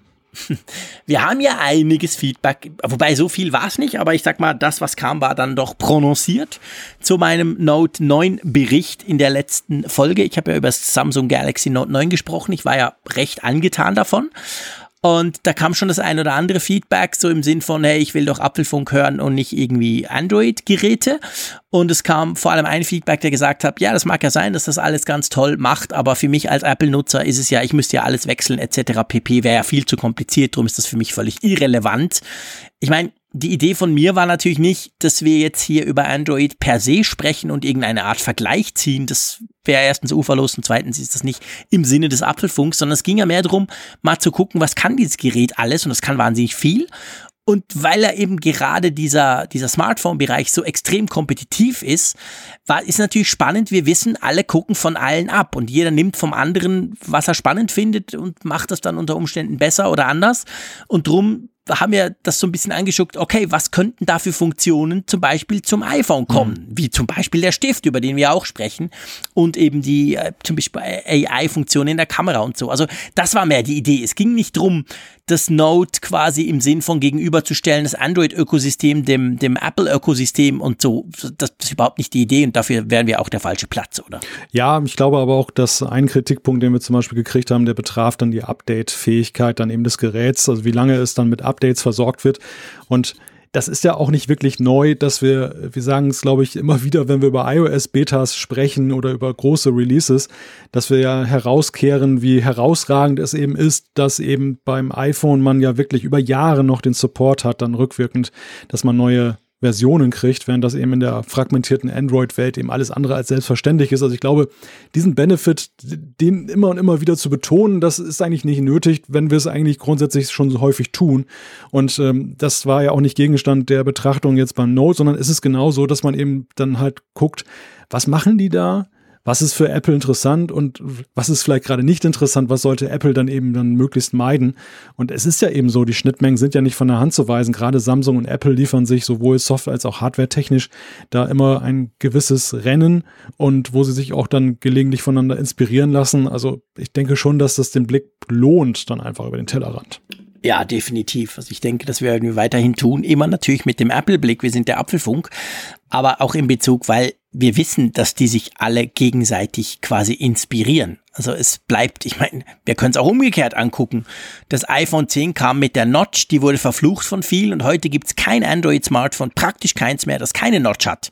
Außer Samsung, die gehen einen eigenen Weg. Aber alle anderen haben eine Notch, sogar Google kommt jetzt dann mit dieser quasi Auskerbung oben bei ihren eigenen Smartphones. Also es war ein riesen Trendsetter, aber oft ist es auch umgekehrt. Also auch manchmal setzen andere Trends und Apple nimmt das auf. Also von dem her gesehen ist es eben schon spannend, wenn man ab und zu mal über den Tellerrand, über den Tellerrand blickt aber wir haben noch viel, viel mehr. Das muss man auch sagen. Ich will das jetzt nicht überbewerten. Das waren zwei, drei Zuschriften zum Note.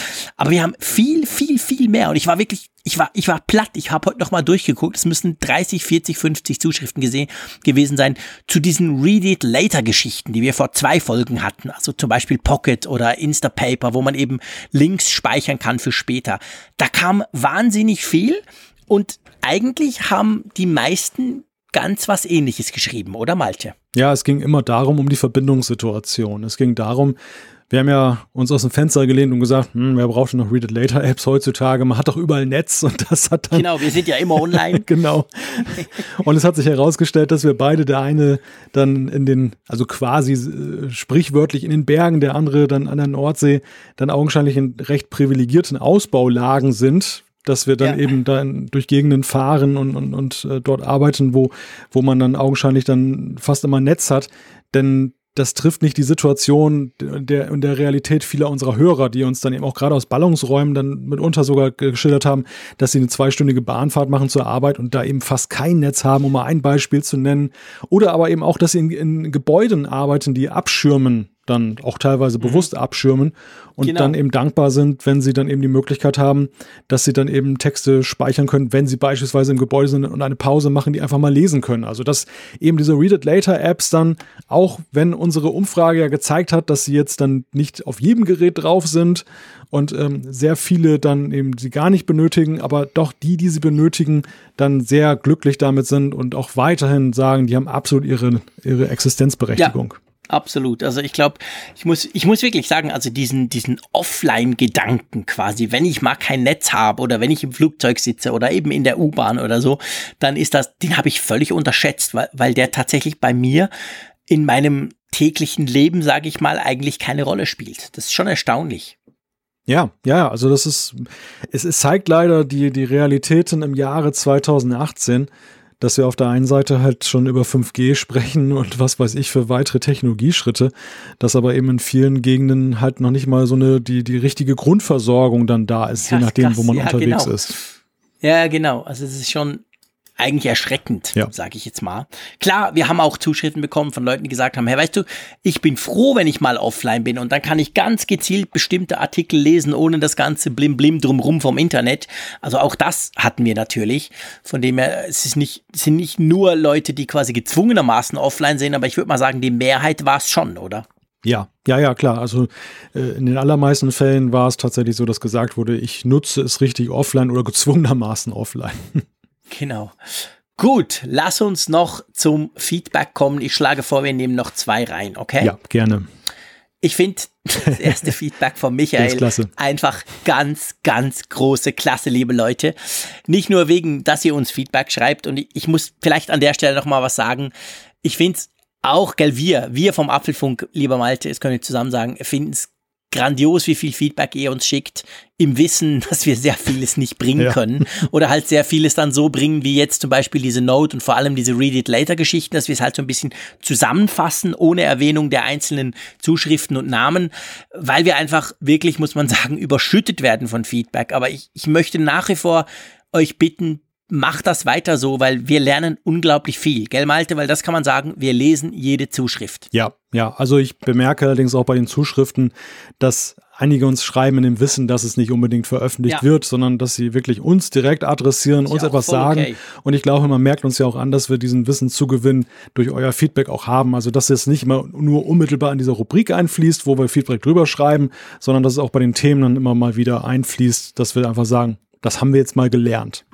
genau, es hilft uns extrem und ja. wir merken auch so ein bisschen, wo euch der Schuh drückt und das ist für uns enorm wichtig. Also drum auch, wenn halt vielleicht der eine oder andere kein nicht hier erwähnt wird, das ist trotzdem cool, wenn ihr uns was schickt und dann gibt es eben ab und zu so die ganz coolen Sachen. Zum Beispiel, der Michael hat uns geschrieben, der Preis für die Originaltastatur von Apple beim iPad Pro ist ja zwar happig, aber seit gestern weiß ich auch warum.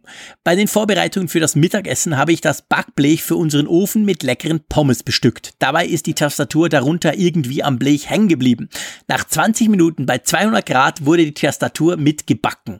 Zu meiner Überraschung funktionierte die Tastatur nach dem Ab abkühlen ohne Probleme. Fazit, die Tastatur ist ihr Geld wert. Schon geil. Wohlgemerkt, es geht um die iPad Pro Tastatur, die man sich ja dazu kaufen kann.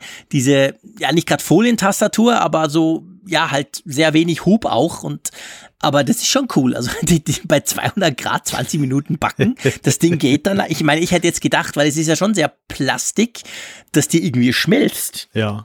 Ja, hätte ich auch vermutet. Also gut, ist vielleicht auch ein glücklicher Einzelfall gewesen. Ja, okay, vielleicht also macht das jetzt nicht nach ja. und schreibt uns da, bei mir ging es nicht, bitte.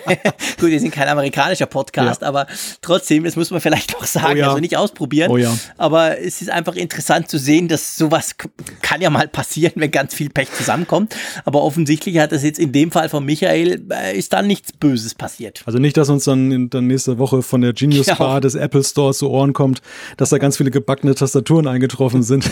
genau, das wollen wir doch bitte nicht. so, dann nehmen wir noch eine, okay? Genau. Hm, haben wir eine Wunschzuschrift? Ich gucke gerade mal so ein bisschen. Guck doch mal. Guck du mal, ja, ob nehmen, gerade eine anspringt. Nehmen wir, mal, nehmen wir mal diese. Das ist auch eine ganz interessante Frage so in die Runde. Und zwar von Simon. Da nimmt er Bezug auf dich, Jean-Claude. Er schreibt, Jean-Claude sagte in der letzten Sendung, dass die AirPods für ein Erstprodukt sau gut sind. Bei mir und auch beim Kollegen verhalten sich diese etwas komisch. Nur bei uns? Fragezeichen.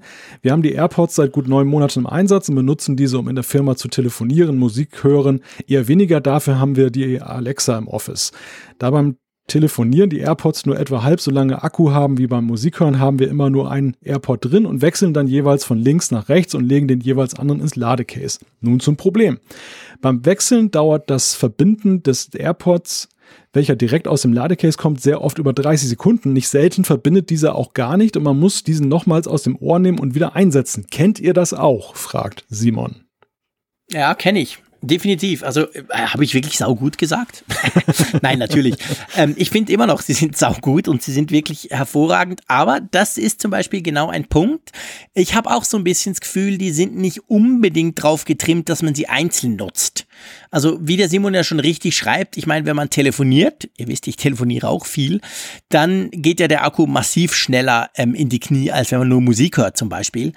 Und von dem her gesehen habe ich das auch schon ausprobiert und gemacht und da auch genau das Gleiche festgestellt. Also das passiert dann ab und zu, dass es nicht so richtig geht oder lange dauert oder man muss dann zurücknehmen. Dann geht es natürlich immer. Was mir aufgefallen ist, was eigentlich viel besser funktioniert, genau bei dem Workflow, weil witzigerweise mache ich das ganz ähnlich. Ich habe auch meistens oder sehr oft im Büro dann einfach einen im Ohr, weil ich weiß, den brauche ich dann zum Telefonieren. Ich mache es immer so, ich tue den nicht zurück ins Case, sondern ich nehme den anderen zu mir. Mhm. Das geht dann relativ schnell und dann tue ich den einen, der ja noch im Ohr ist, dann ins Case. Also nicht, weißt du? Ja, also, aber das setzt du auch so wahrscheinlich voraus, dass du nicht dieses automatische Stoppen aktiviert hast, oder? Ähm. Ja gut, ich mache nicht während dem Gespräch. Ja. Das, ah ja, das ist natürlich ein Punkt. Ja. Nee, das meine ich natürlich nicht. Also ich, ich mache einfach, weil ich so weiß, so nach zwei, drei Stunden oder nach ein paar Telefonaten längeren sind die leer. Also dann mache ich es quasi einfach so. Hm nie, nicht, nicht seamless, also quasi nicht, ich mache nicht ein Handover während des Gesprächs. Nein, das habe ich noch nie probiert. Nein, nein, das, das meine ich nicht, sondern äh, gut, beim Gespräch ist es ja jetzt wahrscheinlich kein Problem, aber beim Musikabspielen ist es ja so, dass wenn du diese Funktion aktiviert hast, dass er automatisch Stop und Play macht, wenn du die Dinge aus den Ohren nimmst, dass ja. das dann natürlich zu Irritationen führen könnte, Klar, wenn ja, du das dann würde er natürlich stoppen. Ja. Genau, ja, das stimmt. Und diese Funktion finde ich ja gerade auch so nützlich bei den AirPods. Also ich finde sehr. Also ich habe das eigentlich schon aktiviert, genau ja. aus dem Grund. Ich bin irgendwie, weil meistens ehrlich gesagt brauche ich die AirPods zum Musik hören. Da habe ich beide im Ohr. So ist eigentlich normalerweise. Ich gehe aus dem Haus, habe die drin und eineinhalb Stunden später bin ich im Büro und dann nehme ich sie wieder raus. Und das finde ich auch sehr praktisch, weil wenn mich jemand anspricht oder ich schnell irgendwie noch ein Sandwich hole oder so, dann nehme ich einen aus dem Ohr und dann stoppt mhm. das Ganze. Ja, aber ich kann das auch bestätigen. Also ich habe das äh, mal was heißt mal, ich häufiger mal, wenn ich durch den Park gehe und dann nicht unbedingt ganz aus der Welt ausscheiden will, akustisch, mhm. dass ich dann eben dann nur einen, einen AirPod ja. benutze. Und da ist es dann auch zuweilen zugekommen. Meistens eher so, dass ich den zweiten dann doch nochmal dazu genommen habe, weil ich das dann genauer hören wollte. Und mhm. dann äh, war der eine in Funktion und der andere noch nicht. Also dann kam er entweder mit Verzögerung noch dazu, der zweite, oder gar nicht. Ja. Und äh, dann dann habe ich meistens die, die Wiedergabe unterbrochen, alles nochmal ins Case, dann wieder raus, dann hat sich das neu verbunden und dann funktionierte das. Aber das mhm. ist tatsächlich so einer der ja. Vorgänge, die jetzt nicht so seamless sozusagen laufen.